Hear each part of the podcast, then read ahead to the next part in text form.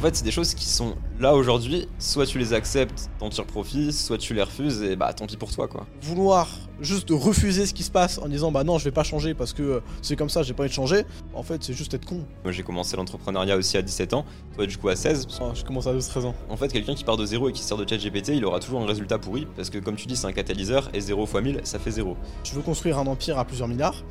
J'aurais pas le choix que de passer par différentes phases, justement, où je devrais prendre plus de risques. Des gens, euh, notamment sur les réseaux sociaux, qui se vantent un peu d'avoir un travail où ils font pas grand chose. Ça a été théorisé, tu vois, par un livre qui s'appelle Les Bullshit Jobs. T'es rémunéré par rapport à ce que tu résous, pas par rapport au temps de travail. La méritocratie, c'est du bullshit. Si jamais on était vraiment dans une méritocratie, bah ce serait du communisme en fait.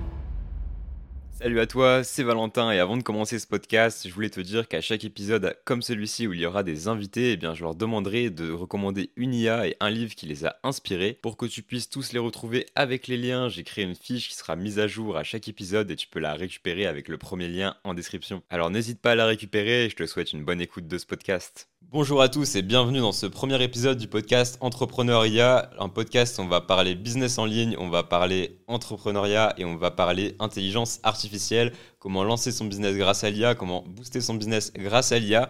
Et pour ça, dans certains épisodes comme celui-ci, je vais être accompagné d'invités. Et pour ce premier épisode, eh j'ai choisi d'inviter Théo Leblanc. Théo, est-ce que tu pourrais te présenter à mon audience qui ne te connaîtrait peut-être pas encore? Déjà, merci pour l'invitation. Euh, pour me présenter rapidement, je m'appelle Théo Leblanc, comme tu l'as dit. Je suis un créateur de contenu et entrepreneur euh, qui d'aujourd'hui 17 ans. Donc, euh, je crée du contenu sur l'IA en général, sur LinkedIn, bientôt sur YouTube et en vidéo. Donc, peut-être qu'au moment où le podcast sortira, ce sera déjà, le cas. C'est ça. donc, j'ai pour mission de rendre l'IA accessible à tous à travers mes contenus, également à travers mon projet principal finalement sur les prochaines années, qui est FRIA. Donc, l'objectif de créer la plus grande communauté francophone sur l'IA pour rendre l'IA accessible à tous à travers un espace où les gens peuvent interagir, s'entraider, mais également différentes features assez sympas comme tester mid-journée gratuitement, avoir des news personnalisées, etc. D'accord. Et tout ça, Fria, ça se passe pour l'instant sur Discord Exactement. Pour l'instant, la communauté est sur Discord. L'ambition sur du euh, moyen terme, c'est d'en faire une application pour se casser le plus de barrières possible. Parce qu'il y a quand même pas mal de gens qui n'ont pas trop envie d'aller sur Discord, malheureusement.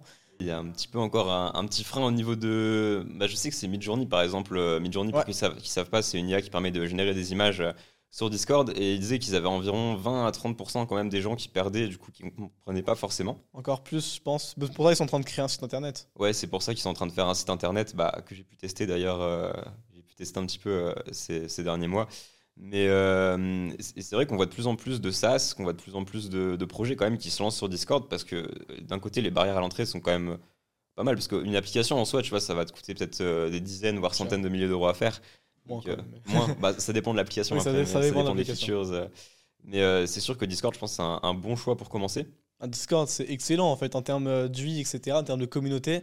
C'est qu'on a l'habitude de ce type de plateforme pour les communautés, donc mm. euh, bah, comme Slack, comme ce genre de choses. Sauf que Discord, en termes d'UI, c'est quand même bien mieux que ses concurrents. Sauf que le problème, c'est qu'ils ont une mauvaise image. On en parlait, euh, on en parlait en off tout à l'heure, justement, entre deux outils. Un investit plus sur le marketing, un autre plus sur la RD. Discord, c'est plus sur la RD et sur l'UI, mais moins sur le marketing. Ils ont toujours une image de geek. C'est un petit peu ça, même si je pense que depuis le Covid, depuis 2020, il y a quand même. Enfin, quand il y a eu les. D'ailleurs, on va censurer le mot le mot de la maladie qu'on ne peut pas prononcer. Mais, mais, euh, mais voilà, depuis 2020, il y a hum, de plus en plus, je pense, de gens qui utilisent euh, Discord pour, bah, déjà pour les cours. Il y a eu pas mal de gens qui l'ont utilisé, même si bon, maintenant il y a des établissements qui l'interdisent. Mais, euh, mais ouais, c'est vrai que pour une communauté, en fait, tout ce qui va tourner autour des SaaS ou des communautés bah, derrière pour vendre bah, soit des abonnements, des formations ou quoi, c'est aussi, bah, ça permet de très bien fidéliser l'audience, ça permet de aussi de créer une communauté engagée, une communauté forte. Et non, franchement, c'est intéressant. Bah, un exemple là-dessus, euh, justement, les personnes avec qui je bosse euh, là-dessus et qui sont très très forts, enfin, c'est des amis, c'est un ami, mm. euh, Jules Palatin, du coup, qui gère Netcord. Netcord, d'accord. Netcord, c'est une agence en gros qui crée et qui gère ton serveur Discord. Sauf qu'en termes de clients, c'est quand même du lourd. On regarde, aujourd'hui, je pense c'est les meilleurs mondiaux, un truc comme ça. C'est la SACEM qui a fait une étude de marché pour trouver les meilleurs et ils sont apparus largement devant tous les autres. Et c'est assez impressionnant de voir ce qu'on peut faire. Ils ont réussi à fidéliser quand même 40 000 personnes derrière le GP Explorer avec 45% de taux d'activation et d'engagement. Ce qui est assez énorme. C'est démesuré, 45%. Si t'as pas ça sur, euh, sur LinkedIn, sur Insta. 45%, ça n'a aucun sens, 45%. C'est super puissant en vrai. Et euh, justement, c'est intéressant que tu parles de Netcord, puisque justement, les agences autour de Discord sont en train de, se développer, ou même les freelances, tu vois. Euh, bah, tiens, d'ailleurs, euh, autre exemple, là, y a, en ce moment, il y a un entrepreneur que j'accompagne un peu pour lancer son, ses services de prestation de serveur Discord. Donc, il crée, il fait du community management un petit peu comme Netcord. Mais euh, lui, du coup, bah, il fait ça vraiment en mode solopreneur. Donc, il est en train de lancer son, son activité. Bah, pour ceux qui, qui, regardent le podcast, ils le connaisseraient, c'est André, qui a appelé Disco, Disco Media. Je fais un, petit SO dans, dans cette vidéo. Mais, mais c'est vrai qu'on voit le nombre d'agences qui est en train de, de se développer, et, que ce soit Netcore, du coup, qui sont leaders, mais qui sont quand même aussi assez chers qui sont pas forcément accessibles pour un, un infopreneur qui voudrait se lancer à créer une audience par rapport à peut-être une liste email ou ta liste email tu vas payer je sais pas 10 20 30 50 euros tu vois par mois ou euh, le community management d'un serveur Discord, euh, je connais pas les prix de Netcord, mais je pense qu'on est plus sur du 4, 4 euh, chiffres par mois. Oui, c'est ça, bah, c'est normal, c'est en termes d'investissement, etc. Mais, bien, sûr. bien sûr. Mais aujourd'hui, on voit vraiment un énorme changement, un changement de paradigme où la communauté devient plus importante finalement que les leaders. Et c'est la communauté qui crée vraiment ce qui, ce qui se passe derrière le projet. C'est la communauté qui crée les événements, c'est la communauté qui engage, qui va créer différentes choses finalement, et c'est ça qu'on voit, c'est ça qui change. Euh, c'est Thibault Louis qui en parlait récemment, justement, où pour la première fois, c'est là où il s'est rendu compte qu'il a créé une vraie communauté avec les punks du web, où un dîner s'est organisé à Dubaï sans qu'il ait rien eu à faire, il n'était pas présent, c'est uniquement des membres de la communauté qui organisaient ça entre eux. Et c'est ça le vrai pouvoir des communautés. Hein. C'est super puissant. Ouais, rassembler des gens. Et en fait, c'est ça aussi qui est intéressant avec Discord, par exemple, peut-être Instagram ou ces autres réseaux. C'est que, ou même LinkedIn, tu vois, en fait, c'est toujours une communication qui est en fait euh, le créateur et euh, qui communique avec l'audience. je fais euh, aussi en dessous, c'est pas forcément une relation de. Voilà. verticale. voilà, c'est vertical, c'est pour illustrer que c'est vertical.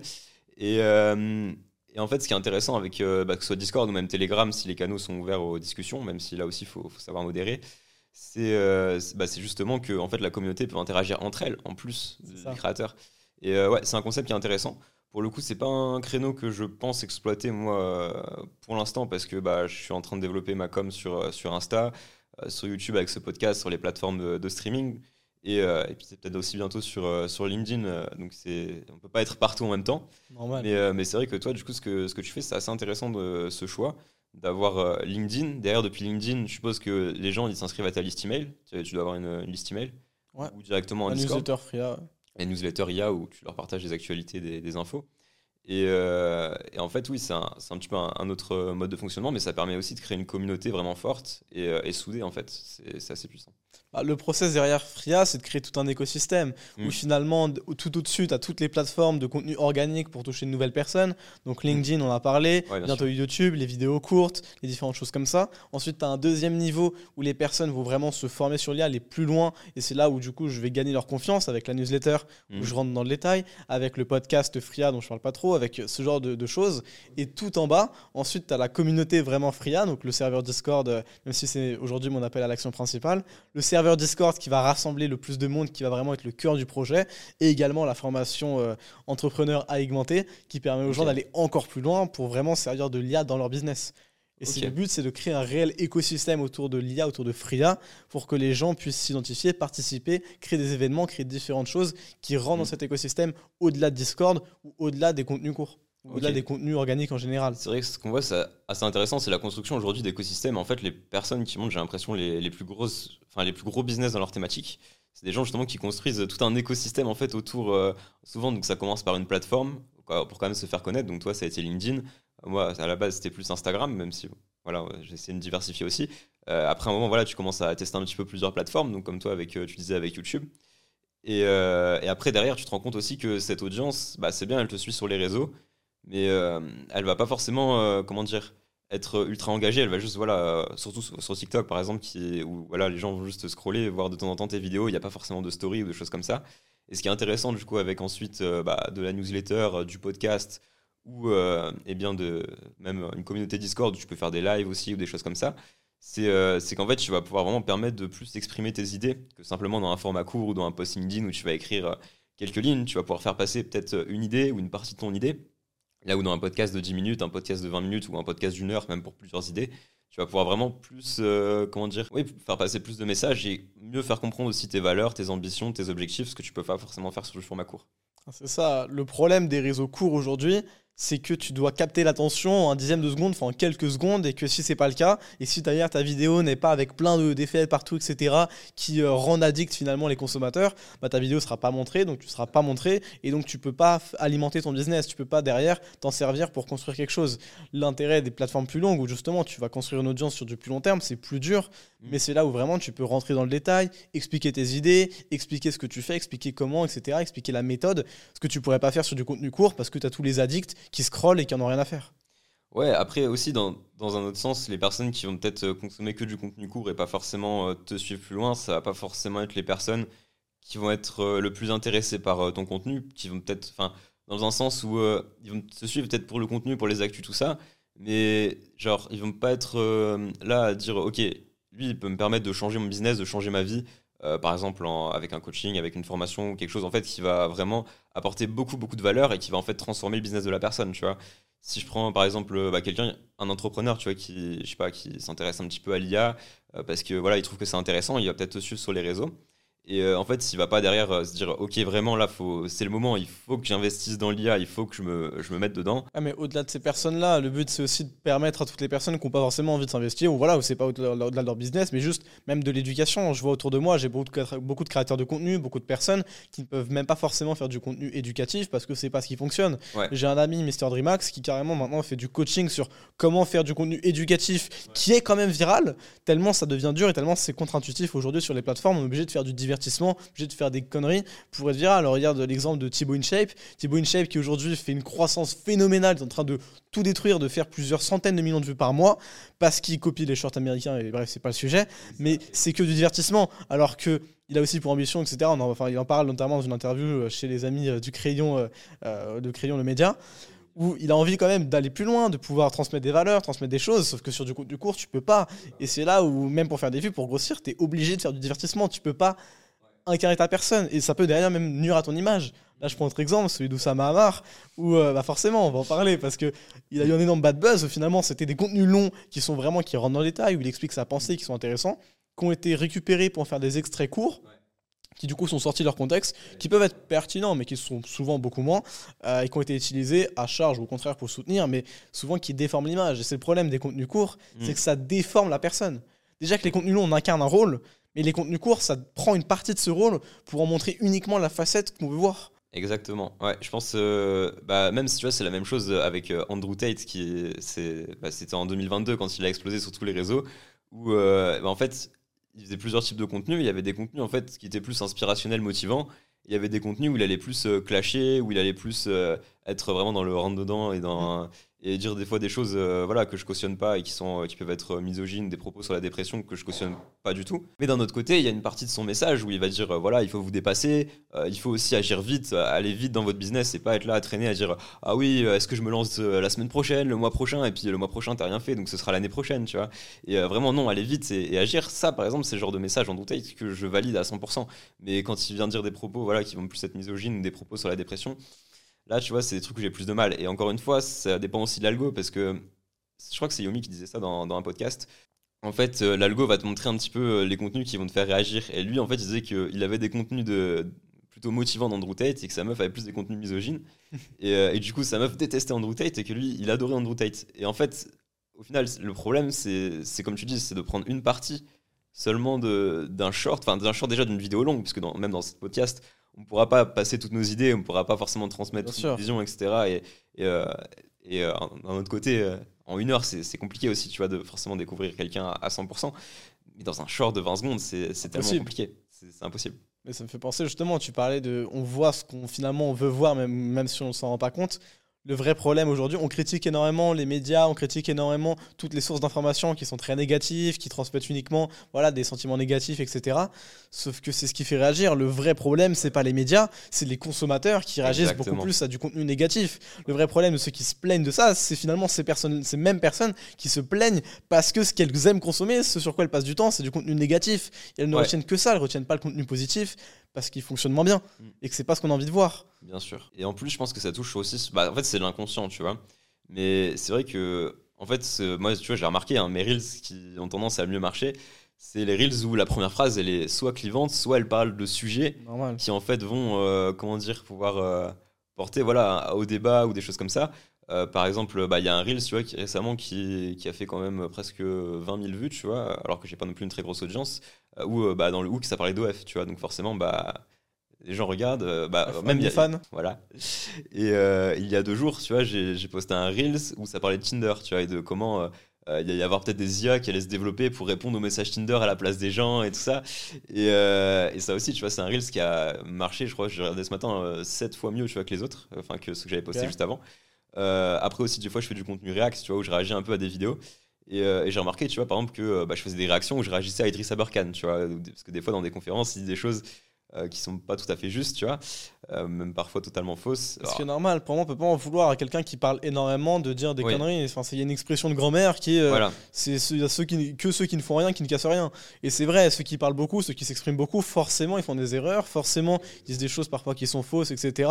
Euh, Enfin, voilà, même Idriss Aberkan, on en parle, il fait plein de conférences, alors je ne vais pas me positionner sur le personnage, mais euh, on peut dire des choses fausses, c'est pas pour autant que la personne, enfin, que pas pour autant que si on dit une seule chose fausse, c'est pas pour autant que tout ce qu'on dit est faux. Il Ouais. faut savoir faire la différence. Aujourd'hui, on fait pas la différence parce Ouais. qu'on voit seulement deux shorts où les deux trucs qui sont dits sont faux, et donc on revient au même problème. Ouais, c'est ça. Et en plus, enfin, après, tu vois, ça dépend. Il y a des personnages qui, qui vont aussi, euh, comment dire, tenir un discours pour derrière provoquer une réaction, tu vois. Euh, par exemple, bah, Berkane, des fois, il, il prenait des affirmations qu'il allait exagérer, tu vois, pour euh, provoquer une réaction un peu, des fois, avec des délires un peu complotistes, tu vois. Et euh, donc ça, voilà, c'est des trucs que j'avais réagi. Mais d'un autre côté, quand je fais du react, tu vois, je, je me dis pas, je vais descendre la personne. Je me dis, euh, je vais réagir en fait des trucs où je vais pas être d'accord, expliquer des choses, mais je vais aussi en prendre, tu vois, où, je vais être d'accord. Par exemple, il avait pris position sur la réforme des retraites, où il avait dit que oui, les gens qui disaient que la réforme des retraites, euh, ça allait, euh, où il disait que oui, les gens qui étaient pour, euh, pour la réforme des retraites et qui disaient que euh, oui, euh, maintenant on travaille moins qu'avant, etc. Mais il y avait aussi la productivité à prendre en compte, que les gens étaient de plus en plus productifs, qu'avec l'IA, ils vont être encore plus productifs, et que du coup, là, c'est un point qui n'était pas forcément abordé dans les débats, tu vois, ça, en forcément dire je suis pour, je suis contre, mais alimenter le débat, tu vois. C'est c'est quelque chose aussi qui peut être intéressant, tu vois, des fois, même sans forcément prendre position, sans forcément être dans, dans le préjugé par rapport à ses opinions, d'avoir un regard critique sur les situations.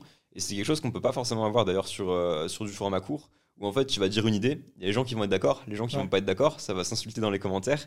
Et euh, bah, en soi, le gagnant de ça, c'est le créateur, parce que s'il a des commentaires, il gagne de l'interaction, il Bien gagne de l'engagement, il gagne des vues, et il se fait connaître par des personnes qui vont être intéressées pour son contenu. Donc, euh, donc voilà, c'est quelque chose aussi que les gens n'ont pas forcément de- assez de recul. Et une dernière chose, je pense, c'est au niveau des biais psychologiques, tu vois, c'est le biais de confirmation. C'est quelque chose de vraiment énorme. Je sais pas si tu connais à peu près ce que c'est. euh, Bien sûr. Ouais, bien sûr.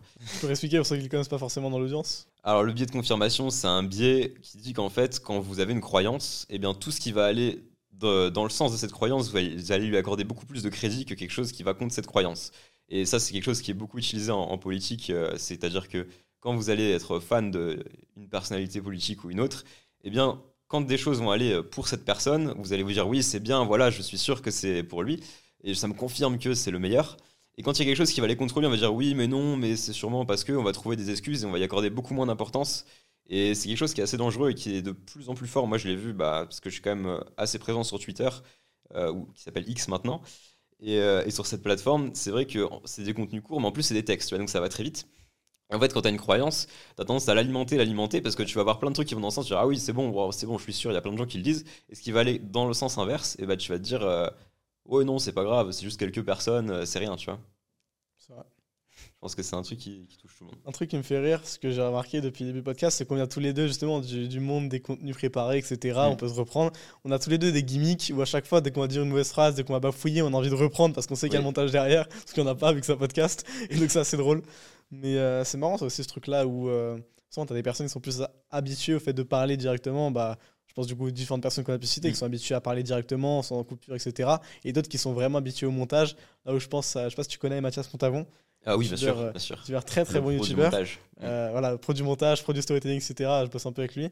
Euh, et justement, lui, par exemple, quand il va créer, je le sais parce qu'on a pu parler de ça, il va parfois répéter 20-30 fois la même phrase avant Mm. de la garder au montage. Ah ouais, c'est assez énervé. C'est marrant parce que tu parles de Mathias Moutavon et là, du coup, j'ai une chaîne Bilost de sa marque de vêtements, tu vois, avec, euh, Ah, j'en avais une avant aussi. avec le médaillon. Donc, euh, Quel médaillon? euh, c'est le Lost avec la. Ok. Sympa. Donc, euh, oui, Mathias Moutavon qui fait du, du très bon montage. Après, je ne suis pas forcément toutes ses vidéos, mais j'en ai suivi quelques-unes et c'était assez intéressant. Et là, ça va vraiment être du contenu YouTube très travaillé. Euh, après, les shorts, je sais pas trop s'il en fait, mais je pense qu'il doit en faire aussi parce qu'aujourd'hui, c'est quand même Non. ce qui permet de. Pas Ah, si, il fait quelques très peu de shorts, mais genre euh, assez courts de, de motivation, d'inspiration, ou alors juste un texte où lui va parler finalement face Ok. cam. Fonctionne bien. Justement, bah, ça, ça permet de faire une bonne transition. Une de ses vidéos il y a pas longtemps était sur l'IA où il expliquait comment s'en servir et euh, Ok. Tom Memly en parle dans sa formation, etc. Oui, sur le montage, ouais, bien Et, sûr. euh, alors que pourtant, on peut se dire sur le montage, bah ok, l'IA, comment est-ce qu'elle peut nous aider? Alors c'est marrant, il y a deux courants de pensée sur le montage. Il y a ceux qui se disent, bah ok, les monteurs sont déjà morts, c'est un truc hyper facile à automatiser. Ouais, alors qu'en vrai, Clairement non, pas, c'est hyper chaud. pas. Et il y en a d'autres au contraire qui sont en mode, bah, l'IA peut rien faire. Bah, c'est aussi faux, l'IA peut faire des trucs sympas. Mm.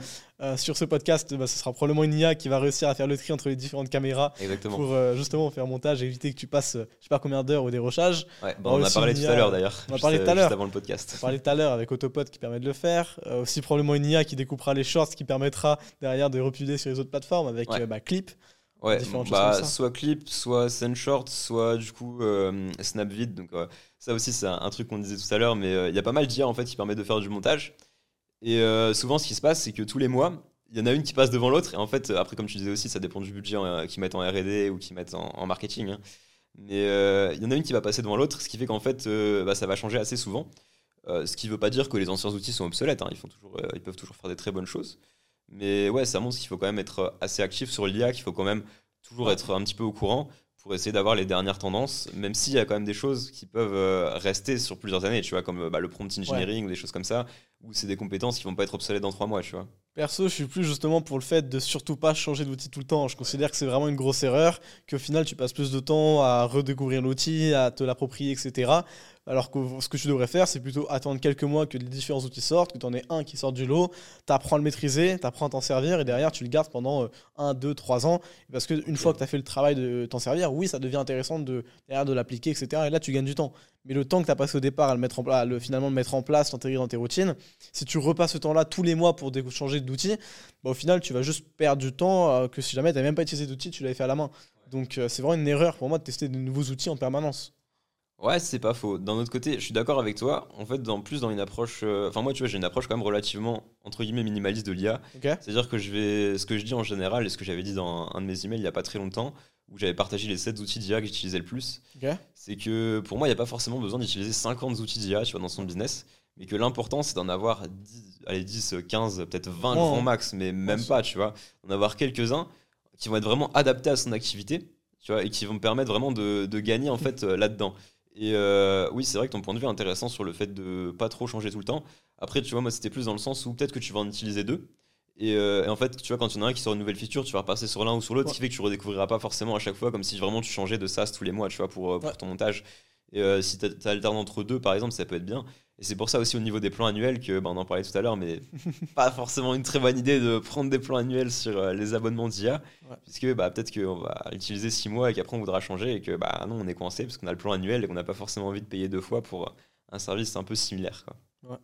Bah, une erreur que tout le monde fait, t'en parlais un peu du coup avec les modèles, euh, justement le fait d'avoir un certain nombre d'outils, c'est une erreur Mm. que tout le monde fait avec l'IA, c'est de vouloir avoir les outils les plus généralistes possibles qui sont Ouais. capables de tout faire, alors que vu le fonctionnement de l'IA, l'IA Mm. qui va prédire le plus probable, le résultat le plus probable, enfin Mm. l'IA générative, Mm. bah, finalement le plus intéressant c'est d'avoir les outils les plus spécifiques à son activité pour que le résultat le plus probable soit de bien meilleure qualité, qu'on puisse beaucoup mieux le guider. Donc c'est pour ça que c'est une erreur de vouloir par exemple utiliser ChatGPT dans les domaines les plus précis de son business. Bah non, peut-être que tu as un outil qui est utilisé par 2000 personnes mais qui est ultra spécifique ou alors de fine-tuner, enfin de surentraîner un modèle pour derrière t'en servir dans ton domaine. Ce sera bien plus efficient qu'avoir euh, un modèle avec euh, oh là là, il y a 200 milliards de paramètres, c'est génial. Bah ouais, mais ça veut dire que du coup tu as, plus t'as beaucoup beaucoup plus de possibilités et que ton résultat sera Mm. beaucoup moins bon. Pour euh, vulgariser, pour ceux qui ne sauraient pas forcément ce que c'est les paramètres dans, sur un modèle d'IA, globalement, on va dire que plus un modèle a des paramètres, plus il a été entraîné sur beaucoup de données. Alors c'est un peu plus précis, mais pour vulgariser, en gros, c'est ça. Et, euh, et c'est vrai qu'il y a des modèles, des fois, où euh, bah, ChatGPT 3, par exemple, c'est 150 milliards à peu près de, de paramètres. ChatGPT 4, on ne sait pas trop. Il n'y a pas eu vraiment. Il y, a- des rumeurs qui disent comme quoi, en fait, ce serait 8 modèles de euh, 200 milliards de paramètres. Mais euh, c'est des rumeurs, on n'a pas d'informations précises. D'ailleurs, c'est ça, c'est aussi un truc euh, qu'il y avait eu au mois de. Bah, C'était en février-mars, juste avant la sortie de GPT-4, où il y avait euh, le fameux graphique où tout le monde disait que euh, GPT-4 était euh, mille fois plus puissant que euh, GPT-3 ou des choses comme ça, ce qui au final bah, s'est avéré être totalement faux. Donc là aussi, encore une fois, attention à, ce qu'on peut voir. Des fois, c'est des rumeurs. C'est pour ça, je pense que bah, toi aussi tu le fais. Mais moi, quand je partage des infos et que c'est pas vérifié, j'ai attention, c'est des rumeurs. Encore, j'évite d'en partager. Sur- Surtout au-delà de ça, c'est le, c'est pas, enfin c'est pas le fait, c'est que c'est pas une rumeur. Non, c'est dans le sens où si on entend puissant par nombre de paramètres, oui, il y avait peut-être une plus de paramètres ou quoi. Mais surtout, ok, qu'est-ce que c'est puissant? Comment, Oui. Sur quel référentiel? Oui, c'est Par ça. rapport à quoi, etc. Et au final, on peut faire dire ce qu'on veut par rapport aux chiffres. Je peux dire, oh là là, j'ai fait une croissance de 5000 milliards de pourcents. Oui, si parce tu que j'ai rien publié hier, donc euh, forcément. Donc Ouais. euh, c'est un peu, voilà, c'est un peu Oui, biaisé. ou même un, business, tu, tu peux dire que tu as fait x 1000, mais si x 1000 c'est 0 euro x 1000, ça fait toujours 0 euro. Quoi. Et ouais, là, donc si tu passes de sont- 1 à 1000 euros, bon voilà, c'est pas, pas démesuré non plus. Quoi. Bah, c'est pas mal quand même, parce que passer de 1 000 euros, ça veut dire que t'as grappillé un peu d'argent comme ça, et 1000 euros, c'est ok, t'as quand même réussi à faire un, un premier coup, tu vois, dans, le business. euh, Après, j'ai fait pas euh, plus incroyable, mais 450%, on est en train de tout casser, mais qu'au final, bah oui, mais t'es passé de 20 à euh, Voilà, 100 euros. Bon, c'est sûr. Et euh, là où, bah oui, si tu fais 1000% sur une boîte à 1 million, là, c'est là, c'est pas la même chose. Là, c'est plus intéressant. C'est plus difficile et c'est plus intéressant. Mais, euh, mais forcément, ouais, c'est plus d'efforts. C'est- Normal. Mais, euh, mais oui, c'est un truc qui est. Bah tiens, puisque je parlais des- du fait de faire x1000 sur 0, c'est un truc aussi que je pense que pas mal de gens font comme erreur avec l'IA. Je pense que pas mal de gens se disent Ok, l'IA, euh, ça va peut-être euh, x10 mon business. Enfin, moi, j'aime pas hein, parler en termes de ça va x100 ta productivité ou des trucs comme ça, parce que ça fait un peu euh, bidon Vendeur. cliché. euh, voilà, mais c'est vendeur. Donc, pour des hooks ou des trucs comme ça, voilà. Je peux comprendre que c'est. Mais euh, en fait, ce que je trouve avec l'IA, c'est que si on fait. en fait, il y a des gens qui cherchent à automatiser leur business alors qu'ils n'ont pas encore de business, tu vois. Et ce qui est très intéressant en fait avec l'automatisation, c'est quand on a des process qui sont déjà en place, les automatiser. En fait, euh, même quand je fais une automatisation, tu vois, par exemple avec des outils comme euh, make.com ou des choses comme ça, en fait, je prends un process, tu vois, dans, un de mes business, parce que euh, moi, pour, si jamais vous ne me suivez pas forcément, que vous connaissiez pas tout, à l'avant de faire de l'IA, j'avais déjà un premier business en ligne dans les logiciels de son, puis après j'en avais lancé un deuxième, mais c'est vraiment le premier qui tournait le plus. Et en fait, ce que je fais, c'est que je me sers de l'IA pour automatiser des process ou même juste de l'automatisation, des fois sans IA, puisque en fait, on n'est pas toujours obligé d'utiliser l'IA pour automatiser des tâches. Et, peut utiliser des choses comme du scrapping, euh, de l'automatisation, des choses comme ça. Tu parles chinois à 80% de l'audience là. Ah, c'est vrai. Alors, on va expliquer ce que c'est que, que le scrapping. Euh, le scrapping, basiquement, c'est si jamais vous avez par exemple une liste de, de contacts sur, euh, sur une page web, par exemple un annuaire, et bien vous faites tourner un programme que vous avez fait qui va vous récupérer tous les adresses, adresses email, tous les contacts de ces personnes-là. C'est une pratique qui est interdite pour le B2C, puisque euh, bah, y a le RGPD, ces choses-là. Mais en B2B, c'est autorisé. Donc il y en a par exemple qui vont proposer des services à des restaurants, qui vont aller scraper euh, 1000, 2000 ré- numéros de, restaurants ou mails, et qui vont envoyer euh, plein, de messages de prospection, qui vont automatiser ça avec des outils, avec ou sans IA, et qui vont derrière euh, bah, permettre euh, de trouver des clients et euh, d'automatiser entre guillemets sa prospection. Et après au niveau de l'automatisation, donc ça ouais c'est un truc euh, que je vais pas mal aborder je pense dans ces prochains mois, ces prochaines semaines, parce que c'est quelque chose d'assez puissant euh, que je commence à utiliser depuis quelques mois. Et euh, globalement, l'automatisation qu'on fait, ça permet de connecter des applis entre elles pour créer des scénarios automatisés. Mettons que vous avez un processus où pour votre support client, eh bien, vous recevez des mails donc à votre support client et vous avez je sais pas quelqu'un qui va répondre aux mails une automatisation très simple à mettre en place il faut quand même connaître un peu l'outil mais euh, c'est pas extrêmement compliqué c'est de prendre l'automatisation euh, de prendre votre process donc vous dites ok euh, ça fait ça ça ça et en fait avec l'automatisation vous allez pouvoir faire en sorte de connecter ChatGPT à votre boîte mail pour qu'il mette automatiquement des brouillons de réponses ou même envoyer tout de suite même si personnellement je suis pas pour envoyer tout de suite je pense que tout ce qui est fait avec l'IA doit quand même être revu par un humain avant de l'envoyer enfin ou presque tout euh, bah, tu me donneras ton avis là-dessus juste après d'ailleurs. Mais, mais voilà, c'est assez puissant en fait pour automatiser un process qui est déjà en place, mais créer un process avec de l'IA, c'est un peu plus compliqué. Donc c'est pour ça que les boîtes qui tirent aujourd'hui, je pense, le plus profit de l'IA, c'est bah, déjà les boîtes qui créent des, des IA, mais aussi les entrepreneurs du coup qui ont déjà un business et qui en fait vont accélérer avec l'IA, tu vois. Et lancer un business de zéro avec l'IA, c'est possible. Il y a des petites méthodes. Donc euh, par exemple, euh, bah, dans tous les cas, ça revient souvent sur des business déjà existants qui sont rendus ultra scalables grâce à l'IA. Mais, euh, mais ouais, pour moi, c'est un, peu ça en fait qui, se fait en ce moment. Par exemple, bah, il y a un process que j'ai fait récemment, c'est automatiquement générer des images avec Midjourney pour les banques d'images type Adobe Stock, tu vois. Et euh, en fait, c'est une automatisation, enfin, c'est quatre automatisations. La première, elle va générer des prompts pour Midjourney. La deuxième, elle va envoyer les prompts à Midjourney et upscale les images. Après, tu récupères tout sur la galerie, tu mets tout en grand. Et derrière, tu envoies tout sur Adobe Stock et tu as deux automatisations, dont une qui va mettre automatiquement des tags à l'image et l'autre qui va mettre automatiquement des noms. Ce qui fait qu'en fait, tu laisses ton ordi travailler pendant la nuit, tu vois. Ouais. Et avec des systèmes, euh, donc avec une extension sur Chrome qui permet d'automatiser des tâches. Et là, en fait, ça va me permettre d'envoyer euh, 10, 15, 20, 30 000 images tu vois, sur euh, Adobe Stock sans travailler, parce qu'en fait, ça se fait la nuit, tu vois. Le travail, Ouais. c'est de faire les automatisations. Et euh, c'est peut-être pas un business, tu vois, qui va me rendre millionnaire, mais ça peut faire déjà un side Tu te de retrouves. 500 000 euros, tu vois. euh, Ouais. Pas 500 000, hein, c'est entre 500 et 1000 euros, euh, je pense, par mois. Euh, juste parce que voilà, c'est une technique. Et en fait, j'ai regardé sur YouTube, il y a vraiment personne qui en parle, tu vois. Donc c'est quelque chose que je suis en train de tester. Parce qu'il y a des gens, tu vois, qui sont en mode ouais, on fait de l'IA, on envoie des images mid-journée sur la plateforme, enfin sur, euh, sur Adobe Stock pour les vendre. Mhm. Mais il y a personne qui dit ok, je vais faire en sorte que mid-journey génère des images tout seul et les envoie tout seul sans que je touche à mon ordi. Du coup, tu vois, même avec Midjourney, ils vont peut-être aller trois fois plus vite, mais ils vont peut-être euh, toucher 3 euros de l'heure, tu vois.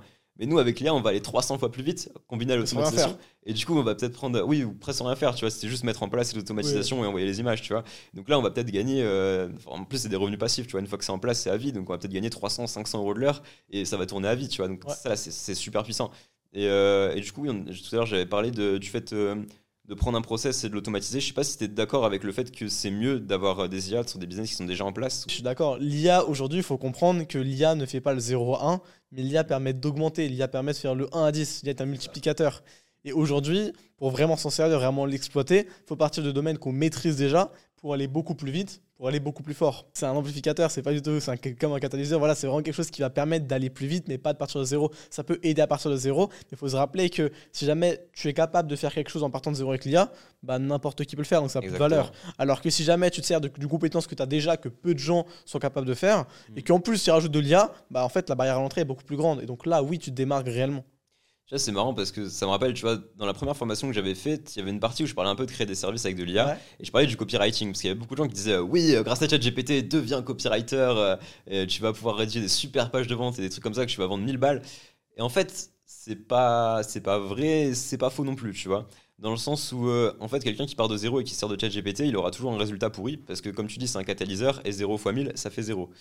Maintenant, quelqu'un qui est déjà un bon copywriter, il va pouvoir se servir de l'IA pour brainstormer, pour trouver des idées, pour trouver peut-être des accroches, surtout sur des, outils spécialisés ou euh, vraiment avec des prompts euh, assez détaillés, euh, assez fournis, où il va donner de sa personnalité, donner du contexte, des choses comme ça. Et euh, en fait, ce que je disais justement dans la vidéo, c'est que je disais euh, si vous voulez devenir copywriter avec ChatGPT, commencez par lire les livres de copywriting, commencez par vous former au copywriting, Ça. et après utilisez vos connaissances de copywriting sur ChatGPT pour aller plus vite. Mais surtout, ne dites pas, vous partez pas du principe que ChatGPT va faire tout le travail à votre place. Par contre, il va vous permettre de faire peut-être votre travail euh, 20, 30, 40% plus vite. Donc vous ferez 20, 30, 40% de clients en plus. Et si vous gagnez, euh, je sais pas, 4000 euros par mois, vous pouvez monter à 4500, 5000, peut-être 6000 euros par mois, voire même peut-être plus. Hein. Je sais pas exactement pour un copywriter euh, qui est la puissance, mais je pense qu'elle peut gagner au moins montage. 20, 30, 40% de, de performance. Et, euh, et là, du coup, ça va être super intéressant. C'est assez incroyable, c'est vrai, à ce niveau-là. Bien sûr. Ok, donc là, on a abordé pas mal de sujets autour euh, de l'IA, de l'automatisation, tout ça. Mais au final, c'est vrai qu'on a dévié assez rapidement de, de ton parcours.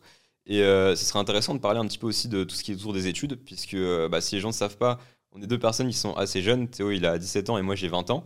Et euh, aujourd'hui aussi, le, le but du podcast, c'est d'avoir Théo euh, en tant que premier invité. Et non seulement déjà, c'est parce que j'ai vu son contenu sur LinkedIn et que je trouvais que c'était quelqu'un de très sérieux. Là où justement sur LinkedIn, il y a beaucoup de personnes qui se disent experts ChatGPT alors qu'ils l'ont découvert la semaine dernière. et euh, et pour le coup, Théo, c'était vraiment pas ça, c'était vraiment assez sérieux. Et en plus, je me suis dit, c'est quelqu'un qui euh, comme moi assez jeune, qui a commencé assez jeune. Moi, j'ai commencé l'entrepreneuriat aussi à 17 ans. Toi, du coup, à 16, parce que ça fait. Oh, je commence à même- 12-13 ans. même 15, 12, 13 ans. Ah, encore plus jeune alors. Et, euh, et du coup, je trouvais ça intéressant aussi qu'on puisse aborder de ces sujets. Euh, comment ont pris, par exemple, tes parents quand tu leur as dit que tu voulais être entrepreneur et que tu voulais pas forcément être, euh, être salarié euh. Ah, J'avoue que j'ai beaucoup de chance là-dessus. Mes parents sont entrepreneurs. Donc Ah. euh, j'ai été exposé pour ça aussi, que j'ai commencé beaucoup plus tôt. J'ai été exposé à l'entrepreneuriat depuis que je suis jeune. Globalement, dès que j'étais jeune, on m'a appris à négocier. On m'a appris à. Voilà, mon père m'a montré comment ça se passait dans l'entreprise, comment gérer du coup, au niveau des chiffres, etc. Différentes choses. Très vite, j'étais exposé à ce monde-là. On m'a fait lire euh, du coup Economics, qui est une bande dessinée qui retrace toute l'histoire de l'économie, qui est hyper intéressante. Et euh, très vite, j'ai pu finalement découvrir ce monde-là, découvrir pour me former, euh, voir comment ça se passait réellement, pas que ce qu'on voit sur les réseaux, voir le travail, voir les soirées finalement qui se terminaient à minuit euh, uniquement du coup sur le travail où les parents étaient encore au bureau. Mais au final, ça m'a permis de progresser beaucoup plus vite, de me rendre compte de ça et de lancer plus tôt. Donc j'ai cette chance-là et forcément, c'est. Là-dessus, je suis pas comme pas mal de gens qui ont dû réussir à justifier et expliquer à leurs parents. Ouais, Mais à côté de ça, par exemple, ce serait inconcevable pour mes parents que j'arrête les études pour aller entreprendre. D'accord. Déjà, j'ai négocié le fait de ne pas faire de prépa. Ok, bah, t'es quand même à Euh, l'ESSEC, donc tu as directement intégré Oui, une grande c'est école. ça, en BBA. Donc, euh, mais c'était à condition que j'ai une groupe 1, enfin une des top 3 écoles de commerce en Ok, ouais. post-bac. Ok, ouais, ouais, d'accord. Donc euh, moi, pour le coup, c'est vrai que j'avais un parcours qui est assez différent. C'est vrai que j'en parle un peu, un peu jamais, mais enfin, j'en parle jamais euh, tout court. Mais euh, bah, du coup, pour la première fois, je, je le révèle. et euh, moi, mes parents, pour le coup, n'étaient pas du tout entrepreneurs. Donc c'était, euh, et je pense que beaucoup d'entrepreneurs aujourd'hui euh, en ligne n'avaient pas forcément des parents entrepreneurs, puisque c'est un peu la nouvelle économie, ouais. l'économie digitale. C'est une euh, mode aussi.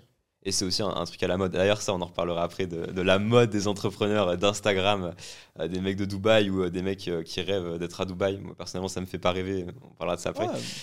au-delà, de ça, aujourd'hui, le terme entrepreneur fait rêver, est à la mode. C'est vrai, c'est à, la mode et c'est un, peu aussi un piège, je pense. Mais on en parlera juste après dans le podcast. Et moi, pour le coup, non, mon père est, est ingénieur et ma mère est prof. Donc, bah, ils viennent pas vraiment de, de l'entrepreneuriat. Et bah, en fait, ils n'ont jamais été contre. Moi, tu vois, le, fait que j'entreprenne, c'est vrai que des fois, il y a des gens, leurs parents, ils sont vraiment contre. Ils sont en mode non, fais pas ça, tu devrais faire ça. Euh, parce qu'aussi, bah, à l'école, ça se passait bien, tu vois. Alors, j'ai fait un, un, bac euh, équivalent S là, avec les, nouvelles SP. Euh, bon, en plus, il y a eu le Covid. Enfin, j'ai encore dit le mot interdit. Mais, mais il y a eu le, le rhume 19. Et, et, du coup, ça a fait que bon, le bac, il a été un petit peu donné. Quoi. Je l'ai eu plutôt bien. Et l'année euh, du bac euh, avec euh, le Covid J'ai eu le bac en 2021. Donc c'était la deuxième année et en fait du coup ça, ça, a été un petit peu compliqué cette année-là. J'avais déjà commencé à lancer du coup mon business dans les logiciels de son. Mais, mais c'est vrai qu'à l'époque, je, en fait, j'avais juste une vision du business qui et c'était le mien, tu vois. Et je, je, connaissais pas forcément tout ce qui était autour de la sphère. En fait, j'étais assez fermé. en fait, je connaissais juste mon truc qui était bah, avoir un bon produit. J'avais, en fait, même le truc que j'avais le plus bossé dans le business, c'était le produit. Parce que pour le coup, c'était un produit technique, c'était un, logiciel. Ton business, un logiciel de son, c'était quoi ton business? Alors, en gros, mon business que j'avais, c'était, j'avais un. Il y avait beaucoup de compositeurs, tu vois, de beatmakers qui faisaient des prods. Et pour faire des prods, on a besoin d'instruments. Et les instruments, donc on les utilise des banques qui s'appellent des VST. Donc euh, pour ceux qui connaissent, qui font du FL Studio, euh, si, si, vous voyez peut-être de quoi je parle. Et euh, c'est moi ce que j'ai fait. Du coup, je me suis dit, ok, il y a plein de beatmakers les prods, c'est vrai que c'est un secteur qui est même assez saturé pour les vendre, parce que moi, à la base, j'essayais de vendre mes prods. Et euh, d'ailleurs, ce qui m'a fait le déclic, c'est quand j'ai vendu ma première prod, tu vois, à 16 ans, euh, j'avais gagné 200 balles, tu vois, c'était pas énorme, mais je me suis dit, waouh, c'est possible, tu, tu peux gagner de l'argent. Ouais, tu peux gagner de l'argent sur Internet, il y a des gens qui sont prêts à te payer. En plus, ça avait fait un morceau qui était pas mal. Le mec derrière, il a signé chez Sony. Ce qui a oh. aussi entraîné la suppression de l'album des plateformes, puisqu'il voulait tout reprendre de zéro. le son n'est malheureusement plus disponible. Mais, euh, mais voilà, et, et, ça, en fait, ça a été un peu le déclic où je me suis dit, ok, je veux faire de l'argent sur Internet, je veux être entrepreneur, tu vois.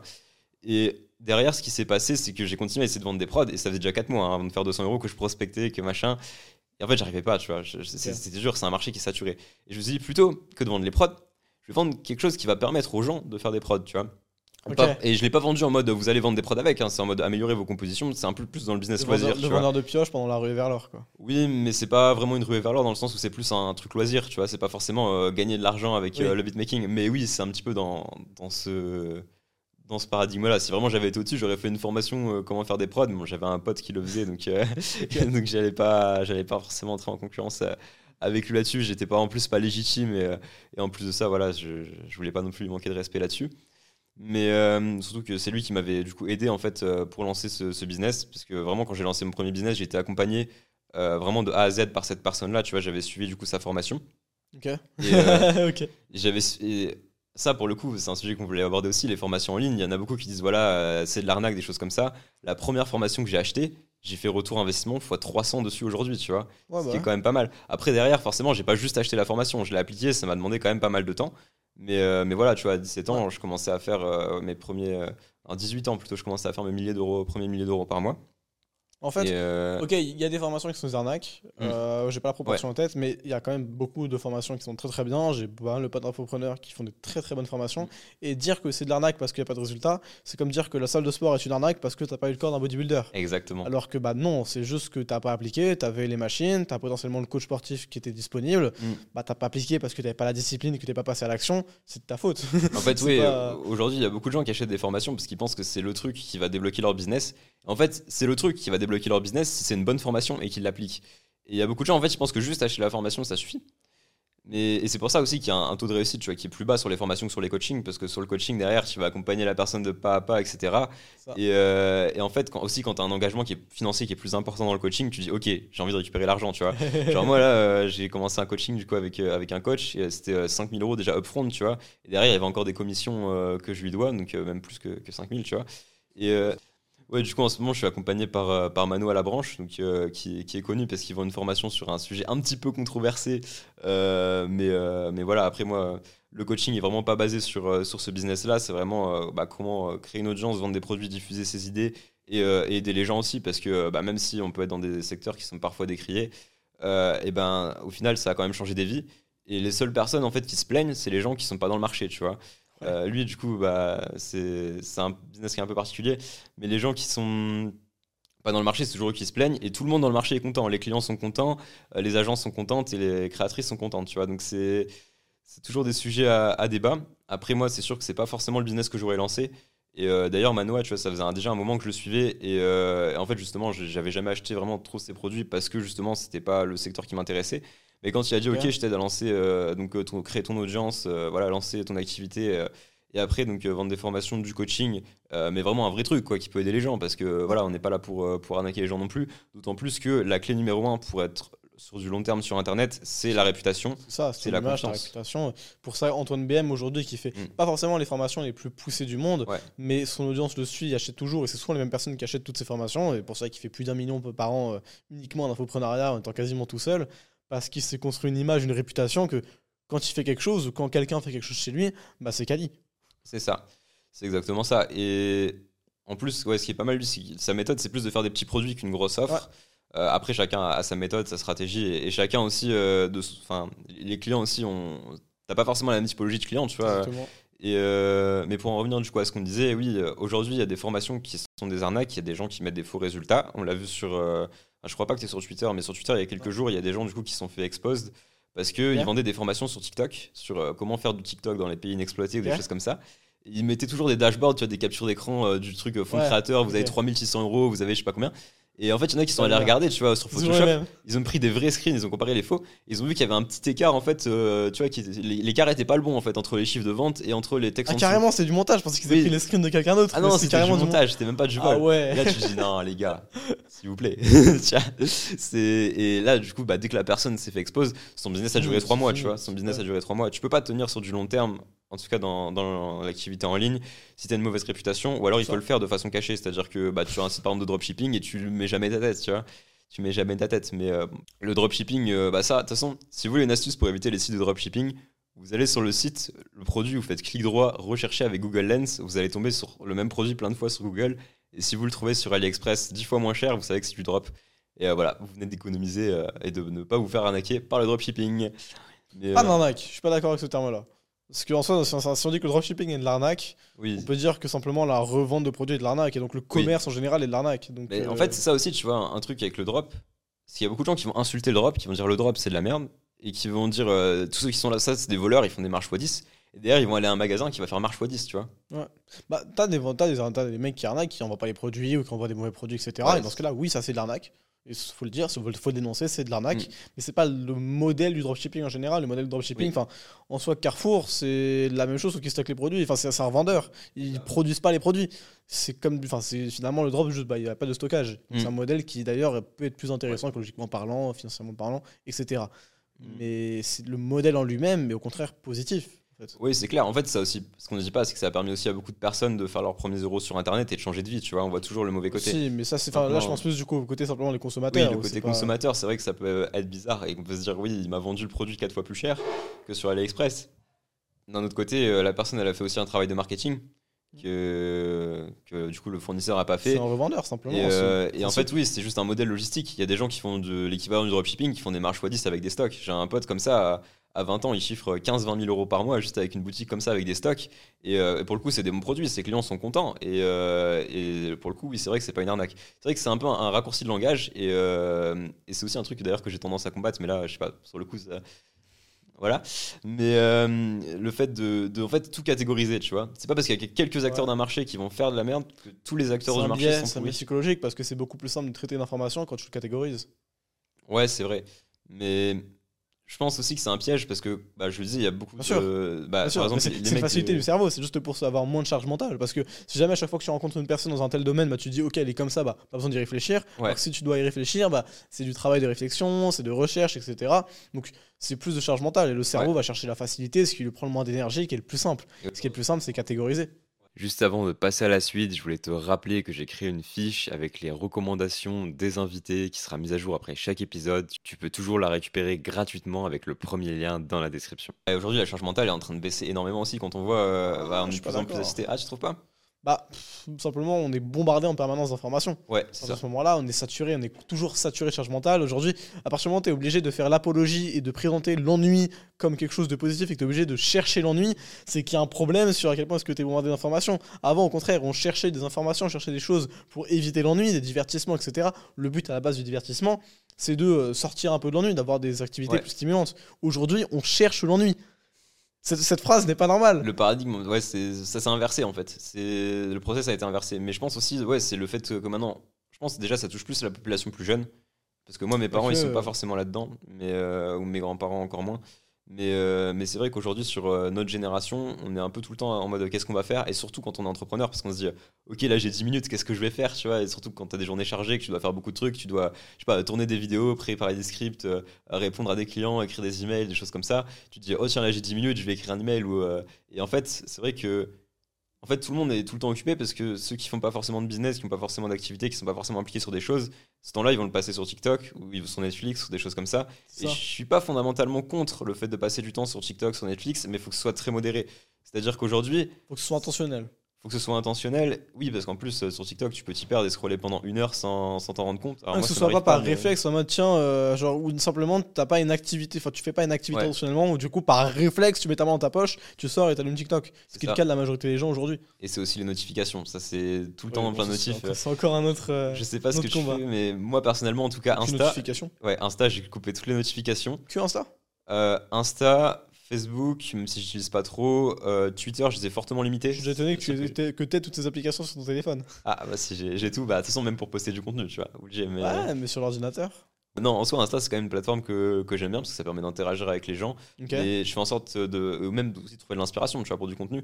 Mais oui, je fais en sorte de pas rester plus de 15-20 minutes sur la plateforme. J'ai coupé toutes les notifications d'Insta. comment tu fais pour te fixer 15 minutes? Bah en fait, je, je commence. Enfin, en fait, comme je sais que j'ai des choses à faire, tu vois, au bout d'un moment, je dis ah, ok, je suis en train de scroller, boum, je ferme, tu vois.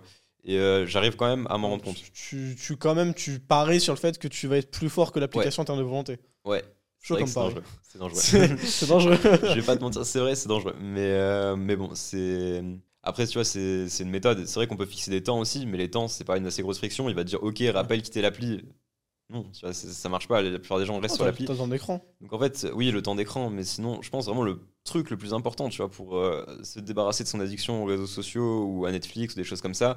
Déjà, c'est pas forcément de tout couper, tu vois, tu peux rester un petit peu, mais c'est d'avoir des choses à Ah, faire, je tu suis d'accord. Pour moi, Ah quand- ouais à partir du moment où tu t'en gardes au moins un peu, tu as toujours, du coup, même. Enfin, ok, tu vas moins y passer de temps, mais Mm. tu auras toujours l'envie mentale parce que tu sais que tu y as accès un peu par jour. Et Ouais. donc, tu vas souvent y penser en mode tiens, j'ai envie de faire ça, j'ai envie, d'aller dessus, etc. À Mm. compter le temps que tu auras, etc.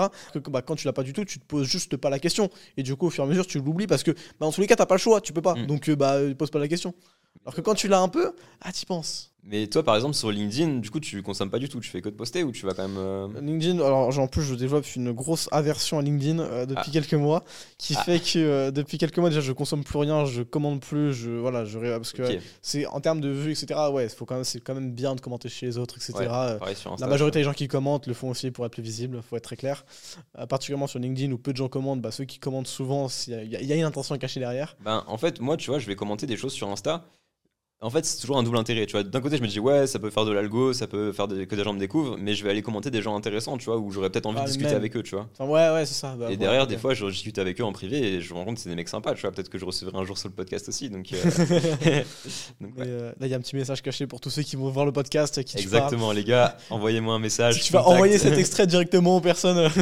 C'est ça. Vous voyez, les gars, envoyez un message contact valentin-cordier.ai. Vraiment en plus. Allez, allez c'est Mais t'as un point AI Euh, oui, j'ai un nom de domaine en point .ai pour mon. C'est pas donné, mais ça va, tu vois. C'est pour le branding, je trouvais ça plus stylé d'avoir un point .ai. Et je me disais, de toute façon, vaut mieux avoir ça que- qu'un mec qui essaye de me le piquer, tu vois, et euh, que derrière se fasse passer pour moi. Donc euh, Ouais, j'ai je pris .fr, .com, .ai, Oui, c'est ça. mais j'utilise que le point .ai, tu vois, Ok, pour éviter d'avoir. C'est quand même la protection des. Euh, mais ouais, du coup, sur LinkedIn, bah, non, ça fait quelques mois que je consomme quasiment plus de contenu. Là, maintenant, de temps en temps, où je vais juste être dessus, bah, je vois un post d'un pote ou quoi. euh, ok, bah, je trouve ça intéressant, je vais commenter ou quoi. Mais Ouais. j'ai- je me mets aucun truc ou quoi. Genre, je vais pas aller sur LinkedIn euh, de la semaine au-delà de pour poster. Ça va Ok. pas me poser de problème. Alors qu'avant, c'était inconcevable. J'y passais au moins une heure par jour, analyser des stratégies, etc. Ça se ressent dans mes stats. Je fais beaucoup moins de stats qu'avant. Mais parce que c'est pas mon intention. Et je suis d'ailleurs en train de réfléchir à potentiellement déléguer une partie du process de création parce que Ouais. je supporte plus cette plateforme. En fait, ça fait un an et demi que j'y passe en moyenne une à trois heures par jour à penser. J'y pense d'ailleurs plutôt 4-5 heures par jour à comment est-ce que je peux faire mieux, etc. À progresser, à analyser mes stats, à analyser mes contenus, à même réfléchir, etc. Et à force, ouais, il y a une sorte d'aversion qui s'est développée. Aujourd'hui, j'ai vraiment du mal maintenant avec euh, même ce format d'écriture, avec tout ça, où euh, bah, j'ai qu'une hâte, c'est d'aller sur YouTube parce que j'ai grandi avec YouTube, j'avais pas les moyens avant. Maintenant, bah j'essaie oui. de pouvoir produire cette plateforme.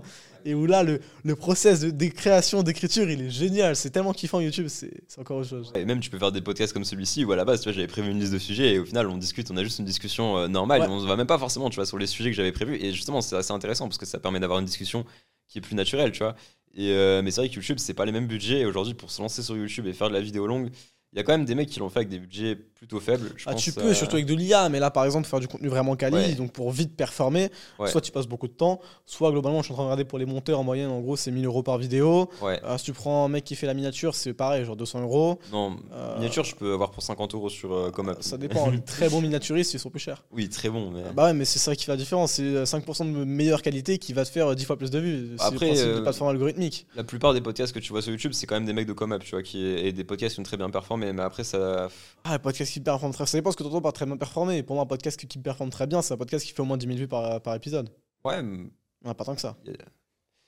ouais. Après, ça dépend aussi de la fréquence. Tu vois, est-ce que c'est un podcast occasionnel, est-ce que c'est un podcast euh, toutes les semaines, tu vois. Mais Podcast, c'est différent, parce que ce qui joue le plus au final, c'est les invités, c'est le name dropping. Donc euh, c'est encore autre chose. ouais, le name dropping et puis aussi, bah, est-ce que les sujets sont intéressants, est-ce que euh, Non, parce que ça, c'est ce qui te fait rester. Ouais, Ce qui fait, enfin, ce qui fait, qui va être découvert, surtout sur des plateformes euh, algorithmiques, c'est à quel point est-ce qu'ils donnent envie de cliquer. c'est vrai, c'est vrai. C'est vrai pour ça, le, le taux de clic, euh, c'est un petit pour peu. ça, pour ça que la miniature est aussi importante. Ah, bien on sous-estime l'importance de la miniature, que la majorité des gens créent leur vidéo et ensuite réfléchissent à la miniature. Normalement, c'est le process inverse. Bah, en soi, pense, enfin, vraiment, les deux trucs, tu vois, sur YouTube, c'est taux de clic, watch time, tu vois. Donc, Ouais, euh, sauf sur les shorts, tu vois, où c'est juste euh, watch time. Mais, euh, enfin, watch time plus le nombre de gens qui vont pas se barrer avant 3 secondes. Et d'ailleurs, ce qui est très très bien avec YouTube, et ça d'ailleurs, même tous les créateurs de contenu qui veulent pas forcément faire du YouTube, testez vos Reels, vos TikTok sur YouTube Short. Parce que YouTube Short, dans les datas, tu peux voir le nombre de personnes qui vont scroller avant 3 secondes de vidéo, tu vois. Et ça, Pas du coup, sur peux- euh, Insta, on peut pas, c'est juste le watch time. Et TikTok, je suis pas trop allé dans le détail, mais je crois pas qu'on puisse, ou alors faut des trucs spéciaux. termes de watch time, enfin, tu vois sur le temps. Oui, quoi. tu vois la courbe, mais vraiment YouTube, je trouve ça assez intéressant parce que tu peux comparer, tu vois, sur toutes tes vidéos et voir, ok, ce hook-là, il a quand même mieux retenu, tu vois. Et là où euh, l'autre, il a moins donné envie de regarder, tu vois. Donc c'est assez intéressant au niveau data. YouTube, moi, j'utilisais pour ça et aussi bah, pour euh, construire une audience dessus, puisque bah, ce podcast-là, euh, c'est bien, mais s'il y a personne qui le regarde, c'est un peu travailler dans le vent. Donc, donc ouais, pour le coup, c'est intéressant. Je pense qu'on va passer au, au sujet suivant du coup, puisque je sais, je sais plus trop où on était. En fait, on a une discussion Sur qui YouTube, du coup, sur les différents coups, ça coûte cher, c'est kiffant, mais ça coûte cher. Il y a du coup le, aussi le script dont j'ai pas parlé. le script. Ouais, Euh, bah alors du coup pour l'instant je vais commencer à taffer dessus seul ou en tout cas accompagné mais pas le déléguer parce que c'est ce qui me fait kiffer aussi. oui, bah oui, Euh, il y a aussi le tournage, il y a aussi les, voilà, la condition de tournage, le studio. Au final on peut vite monter à des coûts qui sont entre, euh, ça dépend le niveau de production, mais entre 2 et 10 000 euros par vidéo quoi. Après, oui, ça dépend aussi de la qualité que tu veux faire et de si tu as déjà une audience de base. Tu vois, pour un petit youtubeur qui se lance, il va pas mettre 2000 euros par vidéo. Ah ça dépend. Parce que Ouais. je vois justement, parce que j'ai passe- grandi avec YouTube, j'ai passé énormément de temps sur YouTube. Je pense en moyenne, Ouais. sur les 5 dernières années, j'ai dû passer entre 2 et 4 heures par jour sur YouTube en moyenne. Ce qui Ouais. fait un temps énorme. En même euh, temps, final. YouTube, c'est la nouvelle école, quoi, j'ai envie de dire. C'est ça, même pas que pour, même pas que pour l'éducation, honnêtement. C'est c'est une plateforme tellement géniale, mais bref, j'ai passé énormément de temps dessus. Et toutes les, particulièrement maintenant où j'ai un peu entré, enfin, mon algorithme finalement s'est entraîné naturellement à ça, où j'analyse plus du coup les nouveaux, les personnes qui performent de leur première vidéo, ce genre de choses, où je vais tomber sur des personnes comme ça, où euh, dès la première vidéo, bam, 250 000 vues. Ouais. D'autres, il y en a plein. Toutes les C'est semaines, extrêmement bien travaillé aussi, là. C'est. parfois, enfin, eh, parfois tu te dis, c'est. J'aurais pourrais faire mieux, et elles le savent, etc. Et la première retour, mais tu vois, première vidéo, 250 000 vues, ou alors, euh, enfin, ou même 15 000 vues. 15 000 vues sur une première vidéo, c'est énorme. Et énorme. ensuite, t'as la quatrième qui fait 200 000 vues, du coup, toutes les autres, elles grossissent à 50 000 vues, et c'est.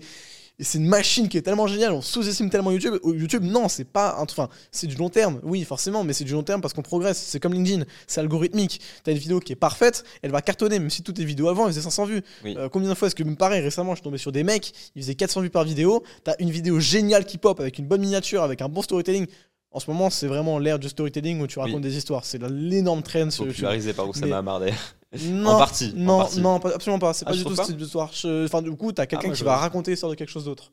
Par exemple, euh, bah, même le- simplement l'exemple euh, Hard Disk qui fait que ça. Oui. Euh, les vidéos de Squeezie où il raconte, euh, bah tiens, sa- dernière, pas longtemps, euh, le pire golfeur de l'histoire est génial. Ouais. Bah, il raconte l'histoire, c'est ça. C'est vraiment Oui. cette grosse traîne qui est en ce moment. j'ai l'impression quand même que Oussama Hamar a contribué, en tout cas au moins sur la partie des personnes qui font du business en ligne, tu vois. Ah ouais, mais c'est vraiment de la niche. Oui, Moi, je te parle de la traîne sur YouTube en général. Oui, c'est parce que moi je Ah, regarde la niche, tu vois. mais Voilà.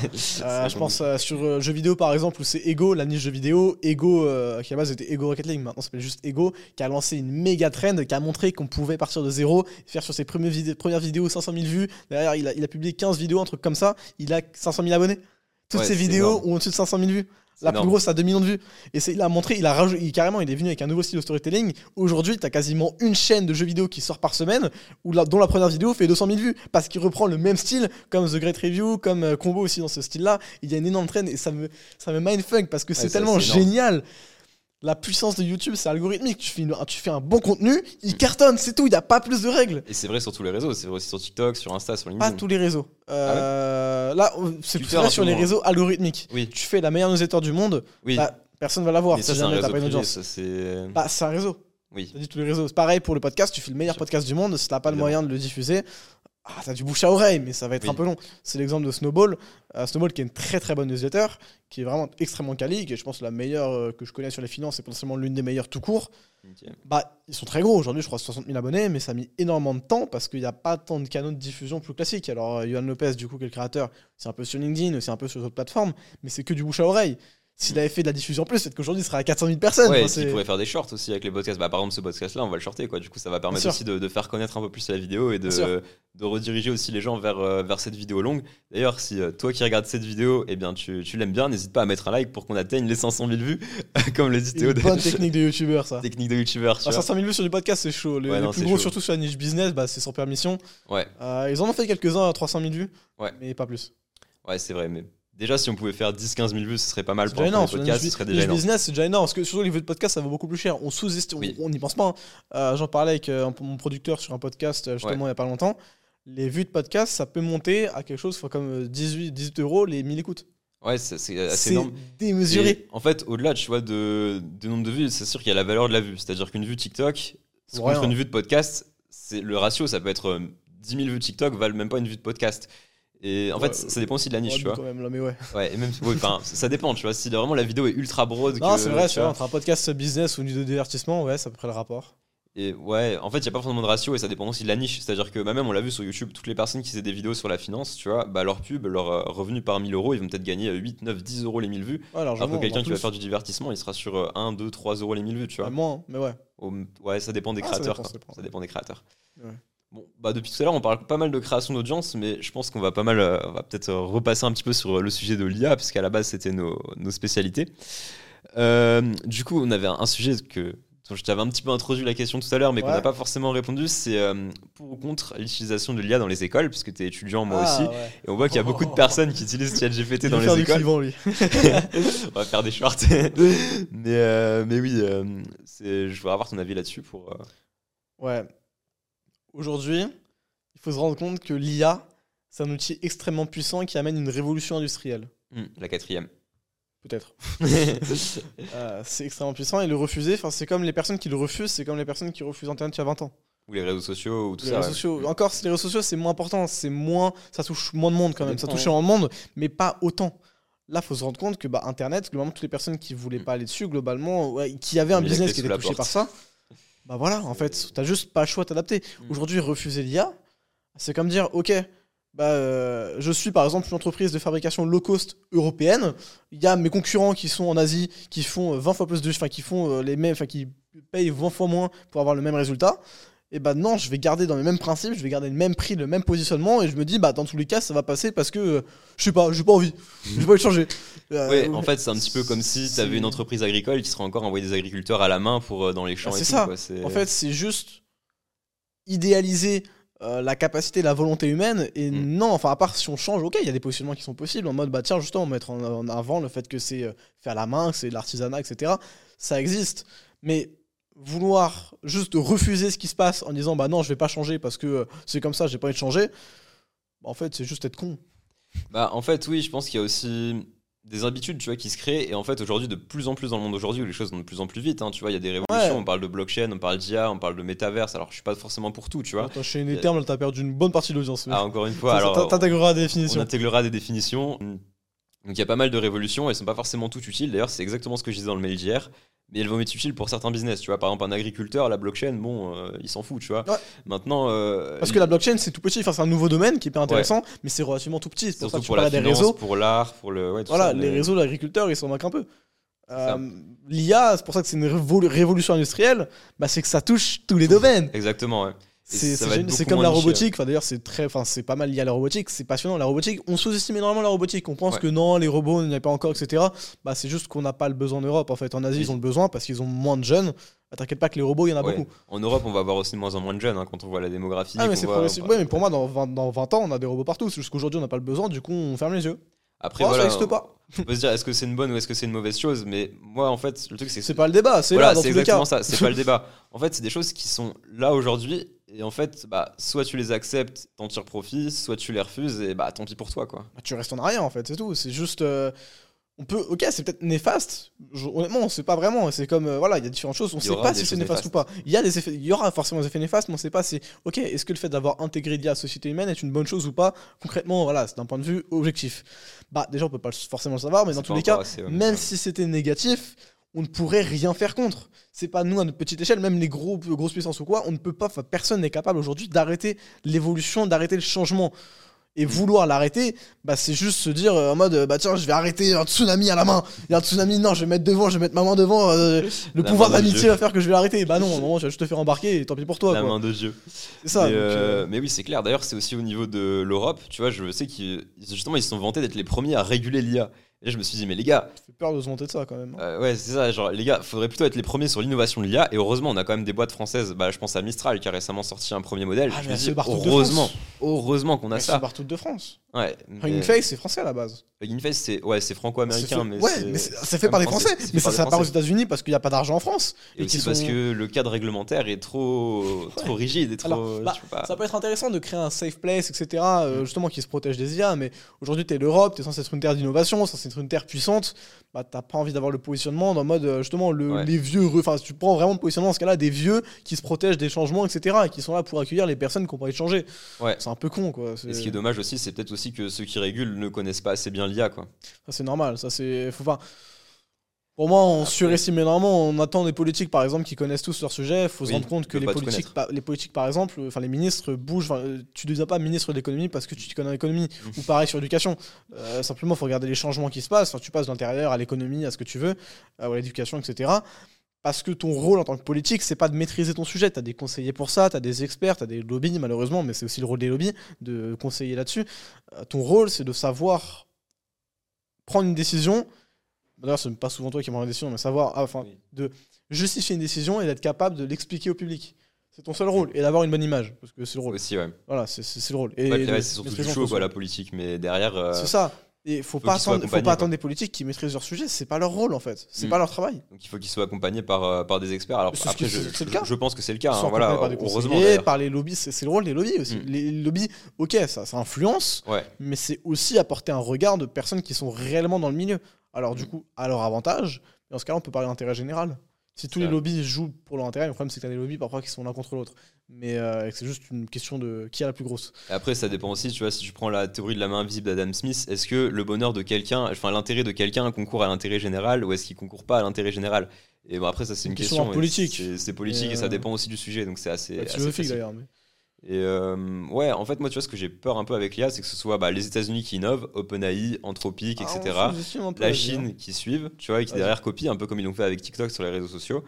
Et que derrière, l'Europe régule. Moyen-Orient qui, justement, mise pas mal là-dessus pour se développer au-delà du tourisme et du pétrole. Mm. Euh, bah, Israël qui était bon maintenant euh, on connaît la situation d'Israël qui est un peu compliquée mais Israël qui avant ça était aujourd'hui le pays qui investissait quasiment le plus dans l'IA et qui devenait une terre de développement d'IA mais absolument dingue c'est exceptionnel ce qui se passait en Israël en Israël avant la guerre etc mm. ce qui se passait au niveau de l'IA c'était exceptionnel. Au final... en Arabie Saoudite qui est en train d'essayer de devenir un leader mondial au niveau de l'IA, d'investir énormément. J'ai des amis, par exemple, Mister IA, euh, qui font du consulting. Bah, ils ont pas mal de personnes qui les appellent euh, euh, finalement en Arabie Saoudite parce qu'il bah, y a beaucoup d'argent qui est mis là-dedans, etc., qui veulent se développer là-dessus. L'Europe risque forcément d'être en retard et les États-Unis sont ok, sont toujours une terre d'innovation. Il y a beaucoup de gens, c'est là où historiquement il y a le plus de- d'entreprises et de boîtes. Ouais. Je sais pas forcément si ce seront eux qui vont gagner la bataille du 21e Ouais, siècle sur c'est l'IA. pas sûr, c'est vrai, c'est pas sûr. Mais en tout cas, Parce qu'il n'y a pas que l'IA, il y a la robotique. La Oui, robotique, l'Asie euh, prend énormément d'avance, même Ouais. si Musk essaye de quand même de. Voilà, il y a, avec Tesla, ouais. Mm. avec, euh, ouais, Les même robots et- Euh, Il y a du coup le transhumanisme, où pareil, l'Asie prend beaucoup d'avance, même s'il y a Neuralink, même s'il y a différentes choses, bah, il suffit de voir les régulations. Ça ne m'étonnerait pas qu'en Asie on n'en parle pas, mais il y a déjà pas mal de tests qui soient faits en secret, du coup au niveau du transhumanisme. Et le quatrième, je sais plus c'est quoi, mais globalement c'est 3 plus un quatrième, j'oublie le nom, je sais pas s'il te revient en tête.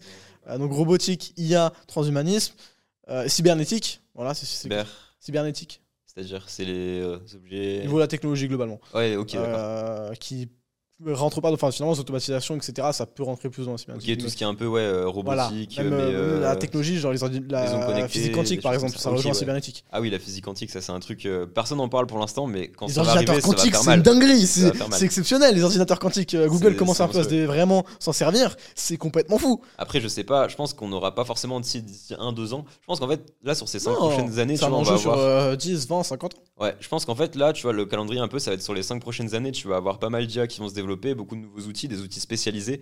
ChatGPT, je pense, ça va devenir un peu l'outil généraliste grand public qui va permettre de faire plein de tâches. Ça, derrière, peut-être un autre, mais là, je, je parle plus à une échelle macroscopique entre les pays, justement, au niveau euh, sur 5, 10, 20 ans, en termes de Ouais. géopolitique. Oui, en termes géopolitiques. Mais moi, je pense, je pense si on prend une échelle de l'innovation, tu vois, on va avoir euh, là, sur les 3-4 prochaines années, ouais, pas mal d'IA, donc des IA très spécifiques, tu vois, pour des tâches très précises, Ouais, et euh, des IA généralistes comme ChatGPT, tu vois, qui va, veut s'imposer un peu comme le leader ouais. et qui va être un peu l'outil à tout Ah. faire, tu vois, pour accomplir tes tâches En fait, je suis navigateur. pas forcément d'accord. Je pense pas que l'outil, enfin l'IA va va pas tant se développer sur les outils, il va se développer dans l'intégration.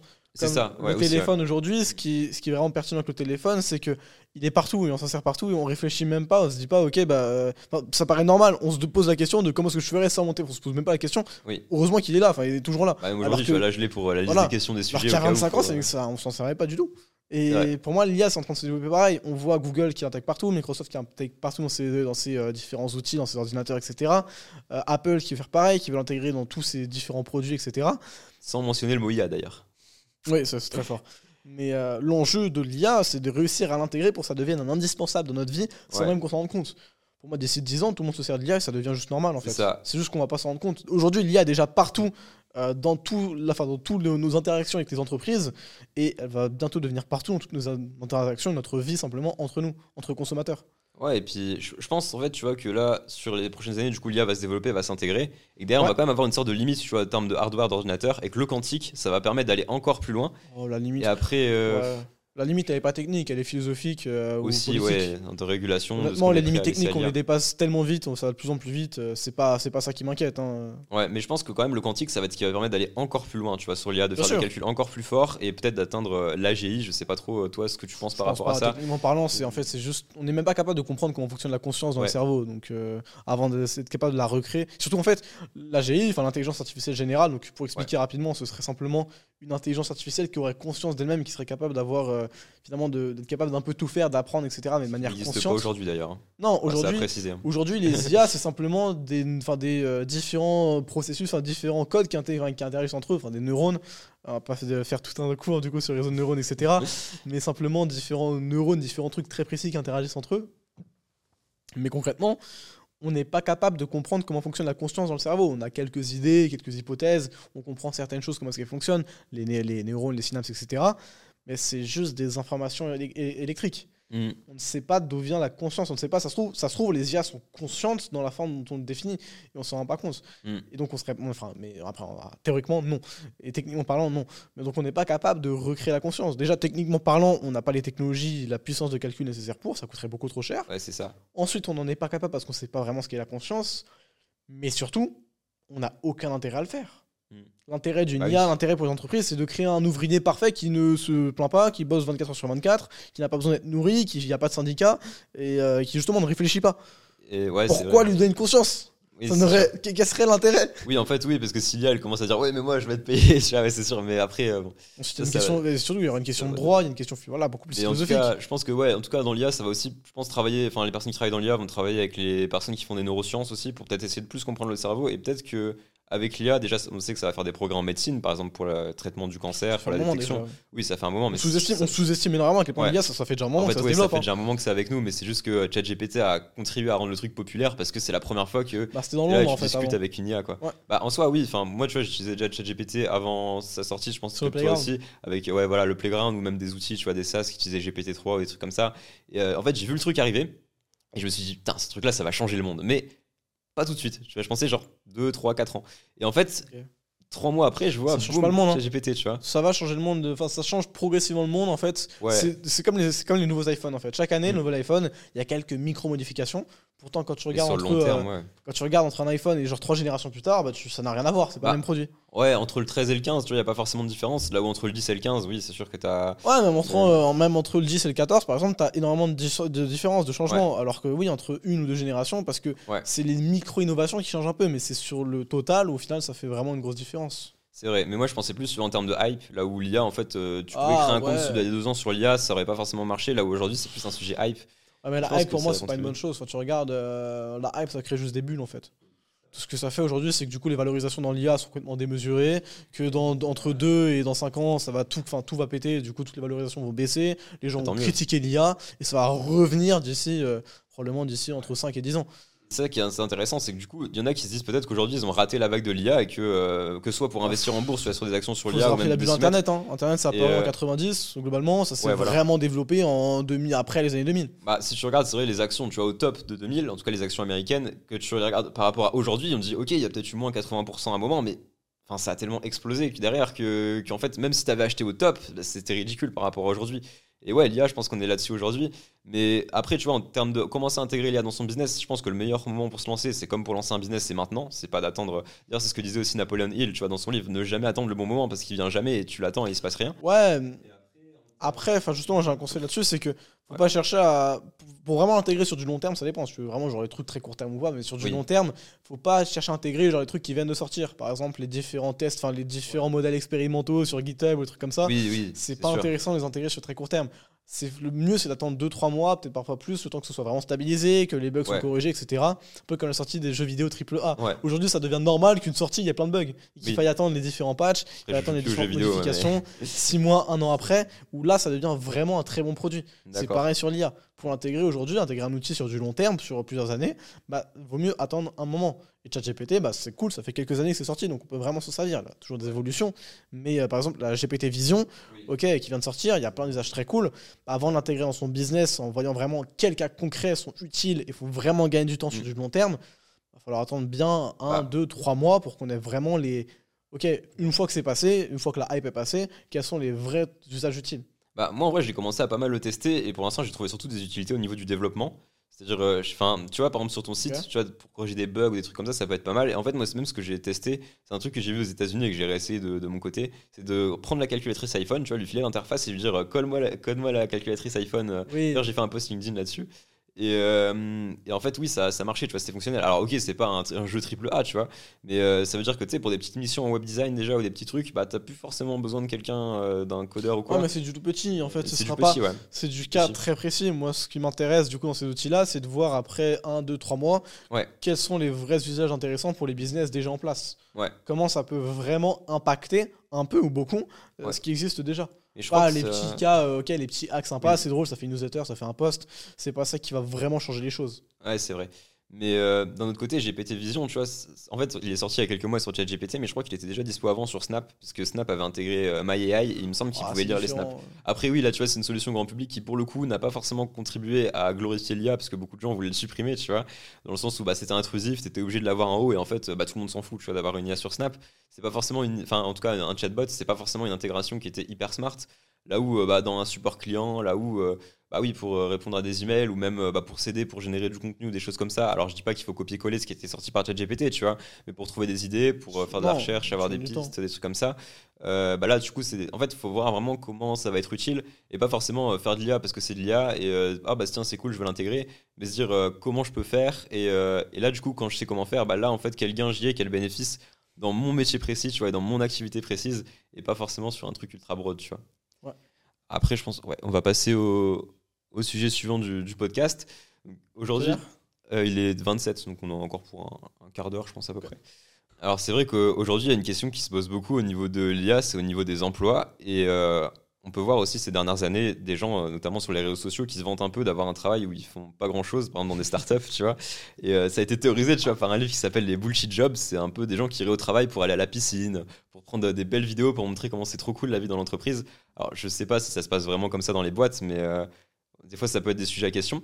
Et euh, est-ce que toi, tu penses que l'IA, ça peut faire en sorte que euh, ça puisse faire en sorte de contribuer à ça et que du coup, peut-être que dans 5 ans, on ait des personnes euh, qui soient employées en fait pour représenter l'entreprise, mais qui en fait vont travailler 2-3 heures par jour et derrière, ça va être sympa, on va jouer au baby-foot avec les copains pendant, pendant le travail et l'IA, elle travaillera sur le reste Ou est-ce que tu penses qu'au contraire, ça va supprimer plein d'emplois euh, et, peut-être bien sûr en créer des nouveaux, tu vois? Mais est-ce que ça hmm. va plus avoir l'effet on va virer les gens ou est-ce qu'on va les garder mais comme ambassadeurs des entreprises et avoir entre guillemets des bullshit jobs, tu vois? Alors déjà, tu peux t'amuser, etc. Tout en travaillant beaucoup. Je prends l'exemple de Walaxy. Ouais. Euh, je sais pas si tu connais, qui est une boîte euh, justement fait par pareil un ami de son nom euh, Gorget, je sais jamais comment dire son nom de famille, où ils ont une piscine à boules, où ils ont des toboggans, ils ont ils bossent parfois enfin dans des fauteuils massants, en pyjama, enfin bref c'est c'est la belle vie. Ça, ouais, mais en même temps, ils bossent beaucoup. Et je sais que les salariés là-bas voilà, bossent beaucoup, sont très efficaces.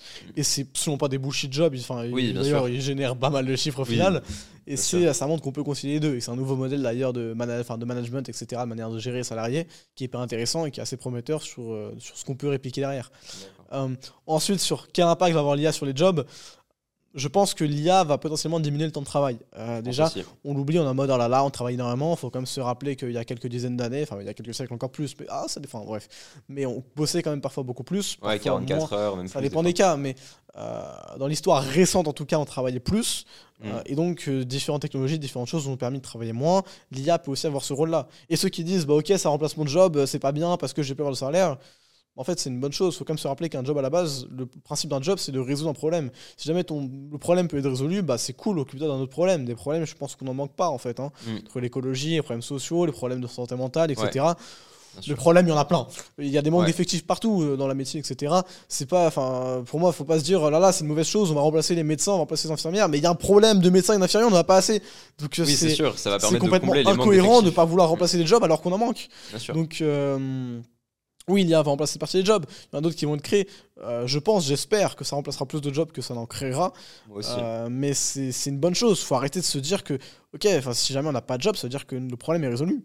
C'est cool. Après, tu vois, c'est parce qu'on est encore dans l'ancien schéma de je vais travailler pour avoir un salaire, etc. Et je pense que. Mais c'est pas la bonne chose. Moi, tu vas travailler pour résoudre un problème et tu te fais récompenser par rapport au problème que tu résous. Tu te fais pas récompenser parce que tu travailles. Tu te fais récompenser parce que tu résous un problème. Et parce que tu rapportes plus aussi à l'entreprise derrière. Mais aussi, mais quand tu passes ton compte, c'est ouais, mais c'est parce que voilà, la, valeur de ce que tu résous, voilà, tu es rémunéré par rapport à ce que tu résous, pas par rapport au temps de travail. Exactement. Et ça, il y a un truc que beaucoup de gens comprennent pas aujourd'hui, c'est qu'ils pensent, ils sont là en mode oui, aujourd'hui j'ai travaillé 7 heures sur mon business, c'est super, mais qu'est-ce que tu as fait tu vois, pendant ces 7 heures? Il y a des mecs qui vont être des machines qui vont peut-être faire plus en 2 heures que ce qu'on pourrait faire en 7. Bah, vois, et l'autre meunier, il bosse euh, allez, 2 heures par semaine. Ouais, voilà. Ah, c'est un, un, monstre. Hein, il fait 40 000 euros par mois, je crois, non, c'est comme ça. Ouais, même plus, c'est en full automatique. Full automatique, c'est ça l'importance de créer des systèmes automatisés. c'est la preuve. C'est la preuve. C'est hyper pertinent parce qu'il a délégué sa partie des tâches, etc. Et c'est hyper pertinent ce qu'il fait. Et ce qui est assez fou aussi, c'est de se dire que, ouais, aujourd'hui, euh, bah, ça revient un petit peu au fait d'entreprendre jeune, tu vois. Mais euh, tu as des jeunes, bah, comme nous, euh, ou même d'autres personnes, tu vois, qui arrivent à générer des salaires, des fois, que des personnes, genre trois fois plus âgées, vont gagner en un an, tu vois. Et il y en a qui vont dire, oui, c'est pas juste machin, mais aussi, il faut regarder la valeur qui est apportée à la société par rapport à ça. Et la puissance, en, fait, La méritocratie, c'est du bullshit. Si jamais on était dans une méritocratie, bah, ce serait du communisme, en fait. Ouais. Le communisme est la meilleure forme de méritocratie. Tout le monde bosse, tout le monde est rémunéré de la même manière sous communisme et de la méritocratie. Ouais, Alors personnellement, je suis pas trop communiste, mais, mais, moi non plus. Et c'est pour ça que la méritocratie, en fait, le, modèle capitaliste n'est pas, mérito enfin, pas méritocratique parce que tu es rémunéré par rapport à la valeur que tu apportes à la société.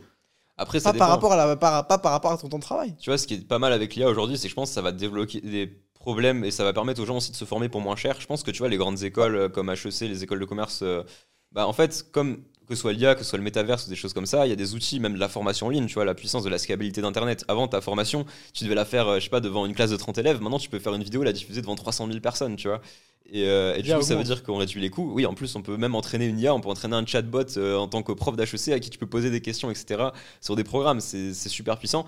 Et ce qui est permis, du coup, par la scalabilité d'Internet, c'est à partir d'une seule et même personne d'apporter beaucoup plus de valeur au monde. Exactement. Et, euh, et c'est comme tu dis, tu vois, t'es pas payé pour le temps de travail, t'es payé parce que tu résous un problème. Et c'est pour ça que aujourd'hui, je pense que si tu gagnes 100 000 euros par mois et que t'arnaques pas les gens, bien sûr, avec des formations euh, de P2Y ou tu vends des- pas, ce carnac, des faux chiffres. pas, mais comme on disait, voilà, c'est des gens qui durent en général pas très longtemps. Bah, Aujourd'hui, les personnes qui gagnent autant d'argent, elles le méritent. Et, euh, et c'est pour ça aussi, bah, d'ailleurs, que bah, moi je fais du business en ligne. Je pense toi aussi, euh, du business en ligne, que tu crées une audience, c'est que tu. aussi pour avoir un impact, pour aider les gens. de valeur. Mais aussi pour profiter de la scalabilité d'Internet, qui Bah, n'était pas possible pour nos Et parents. tu surtout, simplement, on n'aurait pas pu entreprendre, enfin, entreprendre en vrai alors que tu as 15, 16, 17 ans, Voilà. c'est quasiment possible. Euh, avant de découvrir le business en ligne, etc., j'étais en mode, bah ok, je vais faire comme mes parents, je vais attendre, je vais faire mes études, je vais attendre mes 25, 30 ans, prendre un job pour voir comment ça se passe, ensuite créer une ESN, etc., et c'est le modèle. Ok, ouais. Ok, bah tu commences à vraiment taffer à 30 ans, et c'est un modèle qui prend du temps, etc. Euh, mais bon, c'est aujourd'hui, justement, ça ouvre des portes, ça permet de faire beaucoup plus de choses.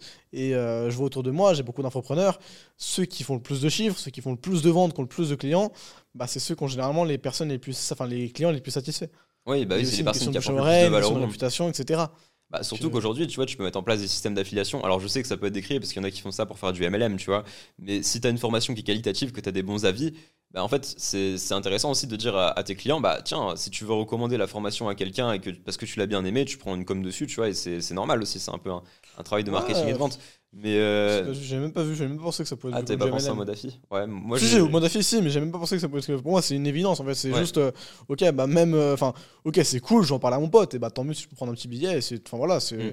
ok. Bah, souvent c'est pour les motiver parce que quelqu'un qui va être euh, comment dire tu, tu vas lui dire quelque chose il va être ah oui je suis d'accord mais il va pas le faire tu vois derrière Ah. et euh, là l'argent c'est toujours un petit peu la motivation mais c'est des gens qui vont pas recommander la formation pour l'argent parce que tu vas pas recommander de la merde à ton pote pour faire de l'argent tu 100 vois balles, voilà, c'est pas. c'est normal tu vois c'est c'est clair donc euh, donc ouais je sais plus on va passer au sujet suivant parce que je sais plus trop où j'en étais J'ai du mal à suivre le fil des discussions. bah, en fait oui on part dans des dans des discussions euh, sur différents sujets on divague mais c'est intéressant du coup Ouais.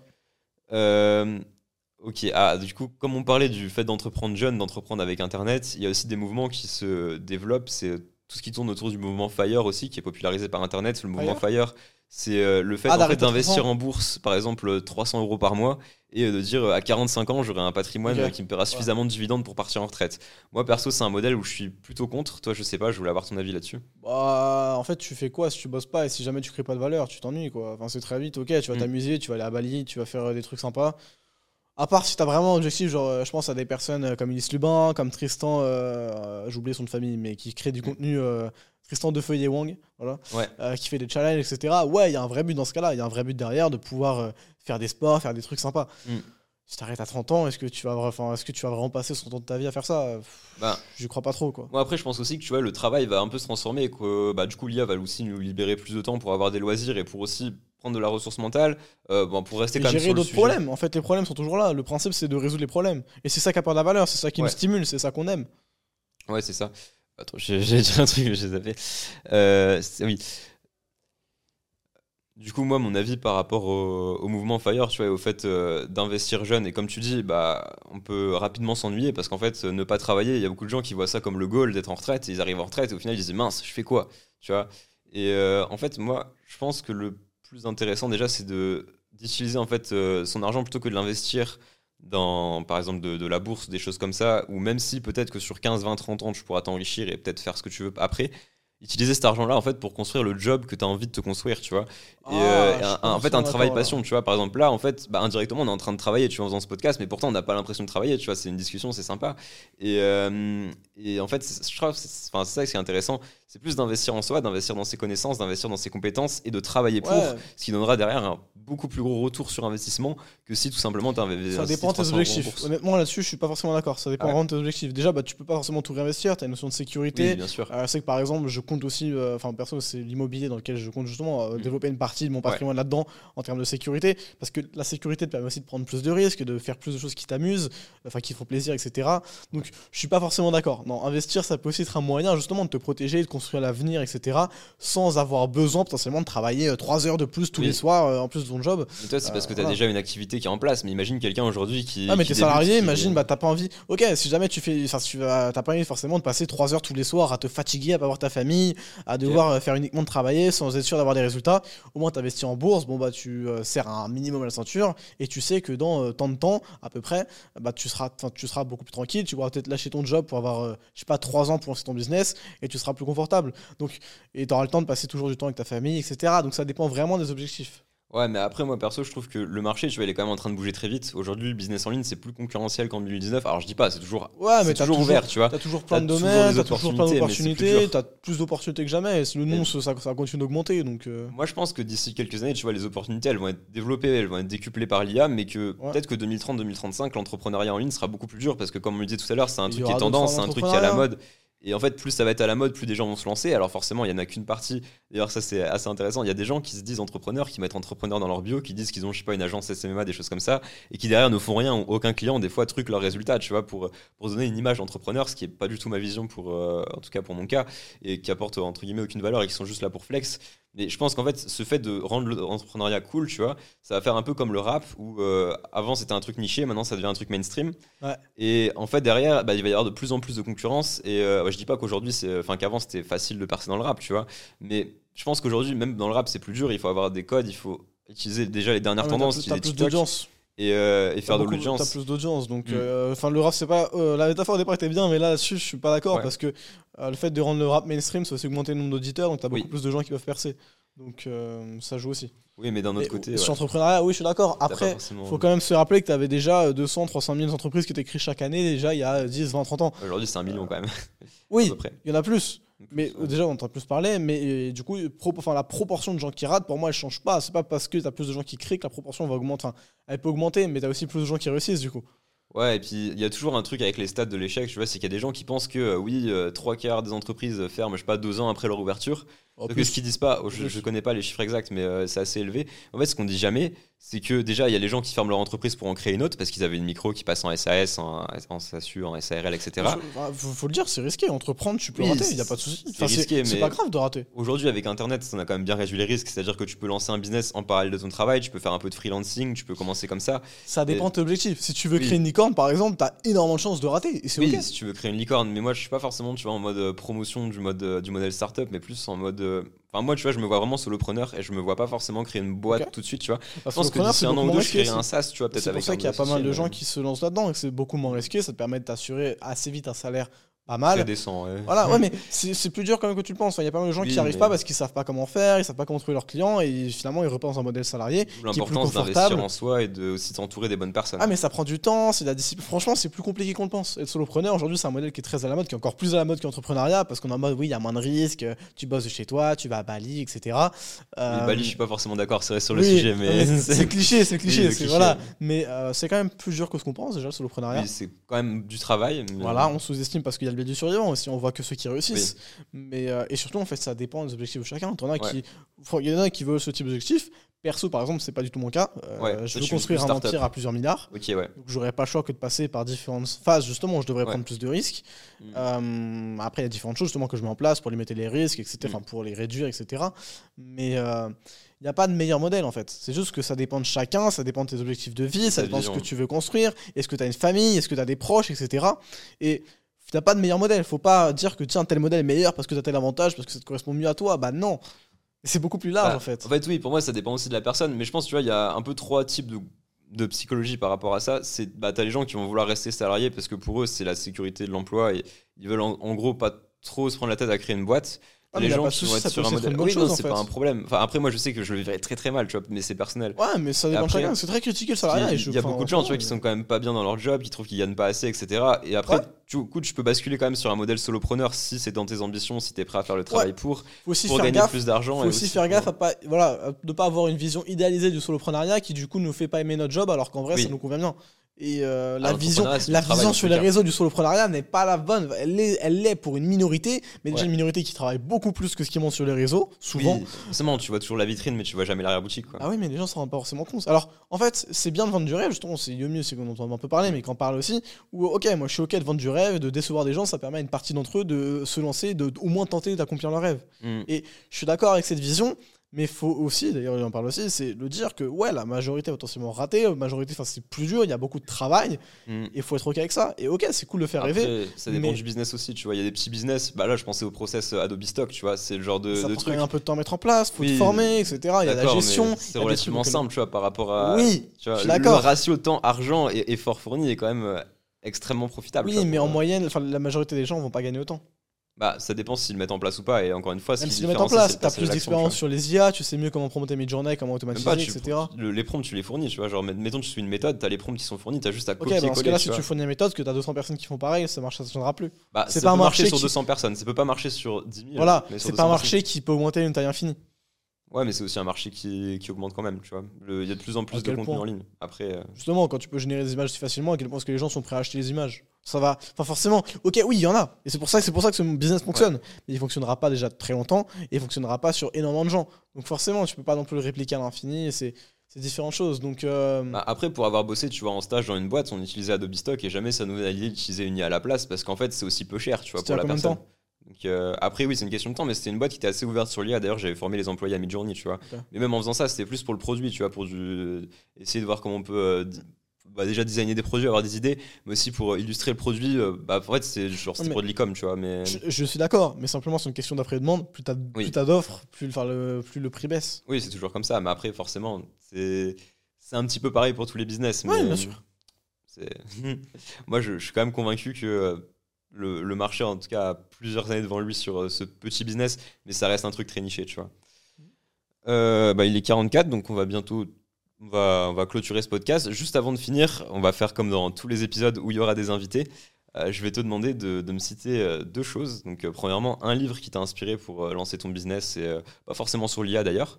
Et après, du coup, une IA du coup, que tu as découvert assez récemment et, et qui, comment dire, t'a vraiment inspiré, enfin pas inspiré, donc qui t'a plutôt, bah, tu t'es dit, ah ouais, ça, ça existe, tu vois, et t'a un peu bluffé, tu vois, où tu te dis, ouais, ça, ça peut être utile. Même si c'est niché, tu vois. Ok. Euh, Lia, je suis en train de voir. Euh, J'en ai pas une, enfin a une qui m'a vraiment, enfin qui, qui trois, hein, mais... mais- qui est pas qui est pas lié au business, mais euh, bon bref. Ah, déjà le livre, bah, celui dont je parle souvent dans les podcasts, Ouais. c'est Community, un livre qui a un peu changé ma vie, dans le sens qui a changé ma vision de la vie en tout cas et de pas mal de choses qui m'a fait énormément réfléchir à pas mal de sujets sur euh, la question de la liberté, la question de la démocratie, enfin, de la politique, etc. Qui allie vraiment. L'histoire est pas exceptionnelle, Ouais. est pas C'est de exceptionnelle. la fiction ou c'est de la. C'est de la fiction, c'est la science-fiction. Mais l'univers qui est construit est, est vraiment excellent et fait énormément réfléchir. Donc c'est Community, euh, écrit par Luna Joyce, qui a été récompensé par un prix Werber d'ailleurs, qui, euh, voilà, qui est un livre vraiment très très bon pour réfléchir. Et euh, une IA qui du coup, enfin c'est pas une IA, c'est pas vraiment une IA, mais c'est, euh, il y a différentes choses. il y en a- je vais en parler de deux. La première, c'est tous les trucs qu'on a pu voir avec OpenAI, où simplement tu avais une Oui. sorte de jeu où tu avais différentes personnalités, des, enfin, finalement, euh, qui étaient euh, créées avec de l'IA, qui interagissaient entre elles. Mais ça, c'est Mm. vieux, ça a déjà quelques mois. Oui, mais oui. euh, maintenant, récemment, enfin, on a, on un capable jeu de créer. vidéo, c'est ça, non C'était pas le jeu vidéo où les gens ils interagissaient entre c'est eux ça. Ouais. Et récemment, on a encore fait Ça, un c'est truc cool. où c'est- on a créé enfin, un peu l'équivalent, sauf qu'une une sorte de boîte de jeux vidéo où ces IA interagissaient entre elles pour leur demander de créer des jeux. On peut leur demander littéralement de créer n'importe quel jeu. Ok. C'est différent du coup de personnalités et ça peut ça ouvre du coup de nouvelles possibilités de réflexion sur les processus pour créer des choses grâce à l'IA et surtout ça peut être intéressant de voir si on peut pas demander à ces IA de se recréer leur équivalent sous forme de jeu. Et de- créer une boucle. Bah oui, mais c'est génial en termes de faire une mise en simulation. fait. Exactement, et je trouve ça complètement génial. Je trouve- et donc, je trouve ça complètement génial. Et le deuxième, c'est euh, pareil, c'est un peu de temps, mais c'est euh, qui me mindfuck sur les possibilités. Parce que c'est du coup sur le jeu vidéo. Parce Ouais. que c'est un domaine qui est assez technologique, donc forcément qui évolue plus vite, mais il y a d'autres trucs similaires qui vont arriver un peu partout. Ouais. Le fait que on est capable de donner une conscience à tous les PNJ. Donc les PNJ, c'est Oui. personnages euh, non joueurs. Ouais. Euh, et donc de littéralement faire vivre un univers sans joueurs, d'avoir des discussions avec n'importe qui, d'avoir des interactions sur une personne qui vont finalement avoir un impact sur une autre personne qu'on connaît Ouais, pas. hein, c'est sûr que qui l'IA dans le jeu vidéo, surtout dans les C'est- open C'est world. génial. ça Mais sur les open world, ça- ça va devenir vraiment un open world et pas uniquement un monde qui tourne autour de nous dans lequel bah, on joue un peu, mais en fait tout est déjà pré- prévu de base. Alors que là, ça va être un monde vivant dans lequel on va évoluer et finalement tu peux relancer une partie à l'infini parce que chaque petite décision que tu vas faire va changer des choses, etc. Oui, oui. Et je trouve ça tellement génial En dans fait, les tu peux jouer au même jeu ça ouvre. plusieurs fois, avoir la même Mais chose. c'est ça. Et en fait, la ça va chose. permettre de personnaliser tellement l'expérience de chaque personne. Et c'est pareil, c'est ça le cas en jeu vidéo parce que c'est divertissement que ça vient plus vite. Mais ce sera le cas aussi dans le business, aussi dans le Oui, cas bah dans la prospection, etc. Tu vois, moi je pensais Je plus ça quand je parlais de d'IA que tu recommanderais, c'est plus une IA, tu vois, que les gens pourraient appliquer dans leur business, tu vois, et peut-être voir un truc. Je euh, sais, mais j'en ai pas comme ça. As euh, pas comme ça, ouais. euh, Bah, après, ça peut être des trucs aussi pour la vie perso, tu vois. Moi, par exemple, Ouais. euh, bah, l'IA que je voulais recommander, du coup, je vais le dire maintenant, c'est Endel. Euh, c'est une application en fait euh, qui, je sais, pas, je sais pas si tu connais, Ouais, ça tourne avec de l'IA. En fait, ça fait des sons, donc euh, soit pour dormir, soit pour se concentrer, soit pour se relaxer, tout ça. Et euh, c'est synchronisé donc quand même aux heures de réveil, aux heures de coucher, euh, à la santé sur iPhone. Et euh, bah, pour le coup, c'est pas une IA qui, qui est forcément en mode business, fait Ouais. tel truc, génère X euros, je sais pas quoi. Mais bah, tu vois, typiquement, bah, moi je suis quelqu'un, je t'avais dit, qui a de tendance assez stressé, tu vois, de base, même si bah, ça, ça va de mieux en mieux, tu vois, sur ces derniers mois. Et aussi le fait que euh, bah, je m'exprime aussi euh, de mieux Ouais. en mieux euh, derrière, devant une caméra ou dans des formations, des choses comme ça. Et euh, mais en fait, oui, c'est vrai que je me rends compte des fois, tu vois, bah, quand je suis stressé ou quoi, je, je mets ces sons-là et euh, bah, je dis pas que c'est magique, tu vois, il n'y a pas d'outil magique, mais, mais ça m'aide. Donc je pense que, ouais, pour, pour être concentré, des choses comme ça, moi, l'IA que je recommanderais, ce serait Endel. Et euh, du coup, je sais pas si tu as eu le temps de. Ouais, ouais. euh, un outil qui est pareil, qui est assez vieux, mais qui Ouais. est une dinguerie pour moi. Déjà, c'était une dinguerie à l'époque, mais ça l'est toujours. Ouais. C'est Wave. Je sais pas si Wave. tu connais. W-A-V-E. Ouais, dit un truc. euh, qui, est, qui est- qui est vieux en plus, enfin qui était déjà là en tout cas en janvier, etc. Ouais. Euh, et qui en fait est une IA qui est un peu ton coach personnel, qui va te permettre de voilà, discuter avec une IA, par exemple de tes problèmes d'émotion, etc. Ouais. D'avoir finalement ton coach Un peu comme personnalisé. Replica, mais en tant que coach. Ouais, ouais, Replica, on n'a pas parlé pendant le c'est podcast, ouais. Ouais, c'est- génial, je trouve ça génial aussi sur le principe. Enfin, génial dans le mauvais sens, dans le sens où c'est Oui. fascinant à quel point l'humain, du coup, ça fait peur, mais c'est génial. Oui. bref, c'est fascinant. Euh, pour la faire très courte, c'est une IA qui euh, finalement permettait à n'importe- quel humain d'avoir une relation amoureuse avec une IA. un peu- Euh, un sauf peu- que le problème, c'est que bah, ils ont l'entre- l'entreprise Replica a dû couper le fait que l'IA puisse dire qu'elle aimait, etc. Parce que bah, c'était pas ouf et qu'on lui a demandé de le couper. Sauf qu'ils ont reçu des menaces de mort, enfin, de, ils ont reçu des menaces d'attaque de la part des anciens utilisateurs qui avaient besoin, qui avaient du coup une vraie dépendance affective avec cette IA qui leur disait je t'aime et qui les menaçait de se suicider ou d'attaquer Replica euh, si jamais ils remettaient pas l'IA qui, avec laquelle ils avaient une relation. Et ça, typiquement, c'est le genre de, de choses qui en fait va être assez dangereuse. Mais après, bon, C'est comme, comme d'habitude, Ah, comme les, comme le les camgirls, comme euh, tous les trucs qui existent déjà. Oui, mais voilà, après, c'est juste des dérives. euh, mais donc l'outil Wave qui permet d'avoir son coach personnalisé, qui est adapté, qui connaît la situation, capable de donner des conseils, enfin en termes de gestion, etc. Permet juste de parler, par exemple, si on n'a pas euh, de psy ou ce genre de choses. Euh, donc ça fait c'est un outil complètement dingue, je trouve. Ok. Et du coup, en livre, t'avais dit. euh, Community de Luna Joyce. Ok. Et du coup, moi, le livre que je recommanderais, bah, du coup, c'est plus un livre mindset business. Un- Le livre, ça fait vraiment cliché, tu vois, mais j'ai l'impression que ça a changé ma vie. C'est mon premier. C'est mon premier mentor en fait euh, qui m'avait aidé du coup au moment où je lançais mon Ouais. business euh, sur les VST donc euh, dans le son qui m'avait recommandé et ça a vraiment changé mon mindset c'est très connu mais c'est réfléchissez et devenez riche de Napoléon Hill Je, je me Et si les le dire. 13 lois, oui. C'est, enfin, moi, je, s'il y a un livre à lire dans votre vie, c'est Réfléchissez, devenez riche de Napoléon Hill. Qu'il Parce qu'en termes de mindset, ça va tellement vous changer les choses. Et en fait, comme d'habitude, les livres, il faut pas les lire, il faut les appliquer. C'est-à-dire que les, choses qu'ils donnent, n'attendez pas le bon moment. Euh, le fait de se construire un cerveau collectif ou euh, tous des concepts comme ça, c'est des choses qui sont extrêmement puissantes et qui te permettent vraiment d'accélérer. Bon, je pense qu'il y a quand même des gens qui l'ont déjà lu, dans, qui vont regarder la vidéo, mais ceux qui l'ont pas lu, vraiment, euh, allez l'acheter sur Amazon, en boutique ou je sais pas, mais trouvez-le et, lisez-le et appliquez-le surtout parce que c'est vraiment une dinguerie. Voilà, donc bah, je pense que on arrive à la fin de ce podcast. Je sais pas si tu avais un dernier message à faire passer ou. Rappelez-vous une chose l'IA vous augmente, mais commencez par investir en vous pour être capable de donner la meilleure version de vous-même do- dopée par l'IA. Donc voilà, merci Théo d'être venu dans cette émission. Je vous invite à vous abonner à la chaîne, à aller suivre Théo sur LinkedIn, rejoindre Fria et si vous ne me suivez pas encore, me suivre sur Instagram, rejoindre euh, les, les emails des précurseurs pour ne rien rater sur l'IA. Et je vous dis à très bientôt pour un prochain podcast. Salut Salut J'espère que ce podcast t'a plu. Je voulais juste te rappeler que tu peux récupérer la fiche avec les recommandations des invités qui sera mis à jour dans la description via le premier lien. Et je te dis à bientôt pour un prochain podcast.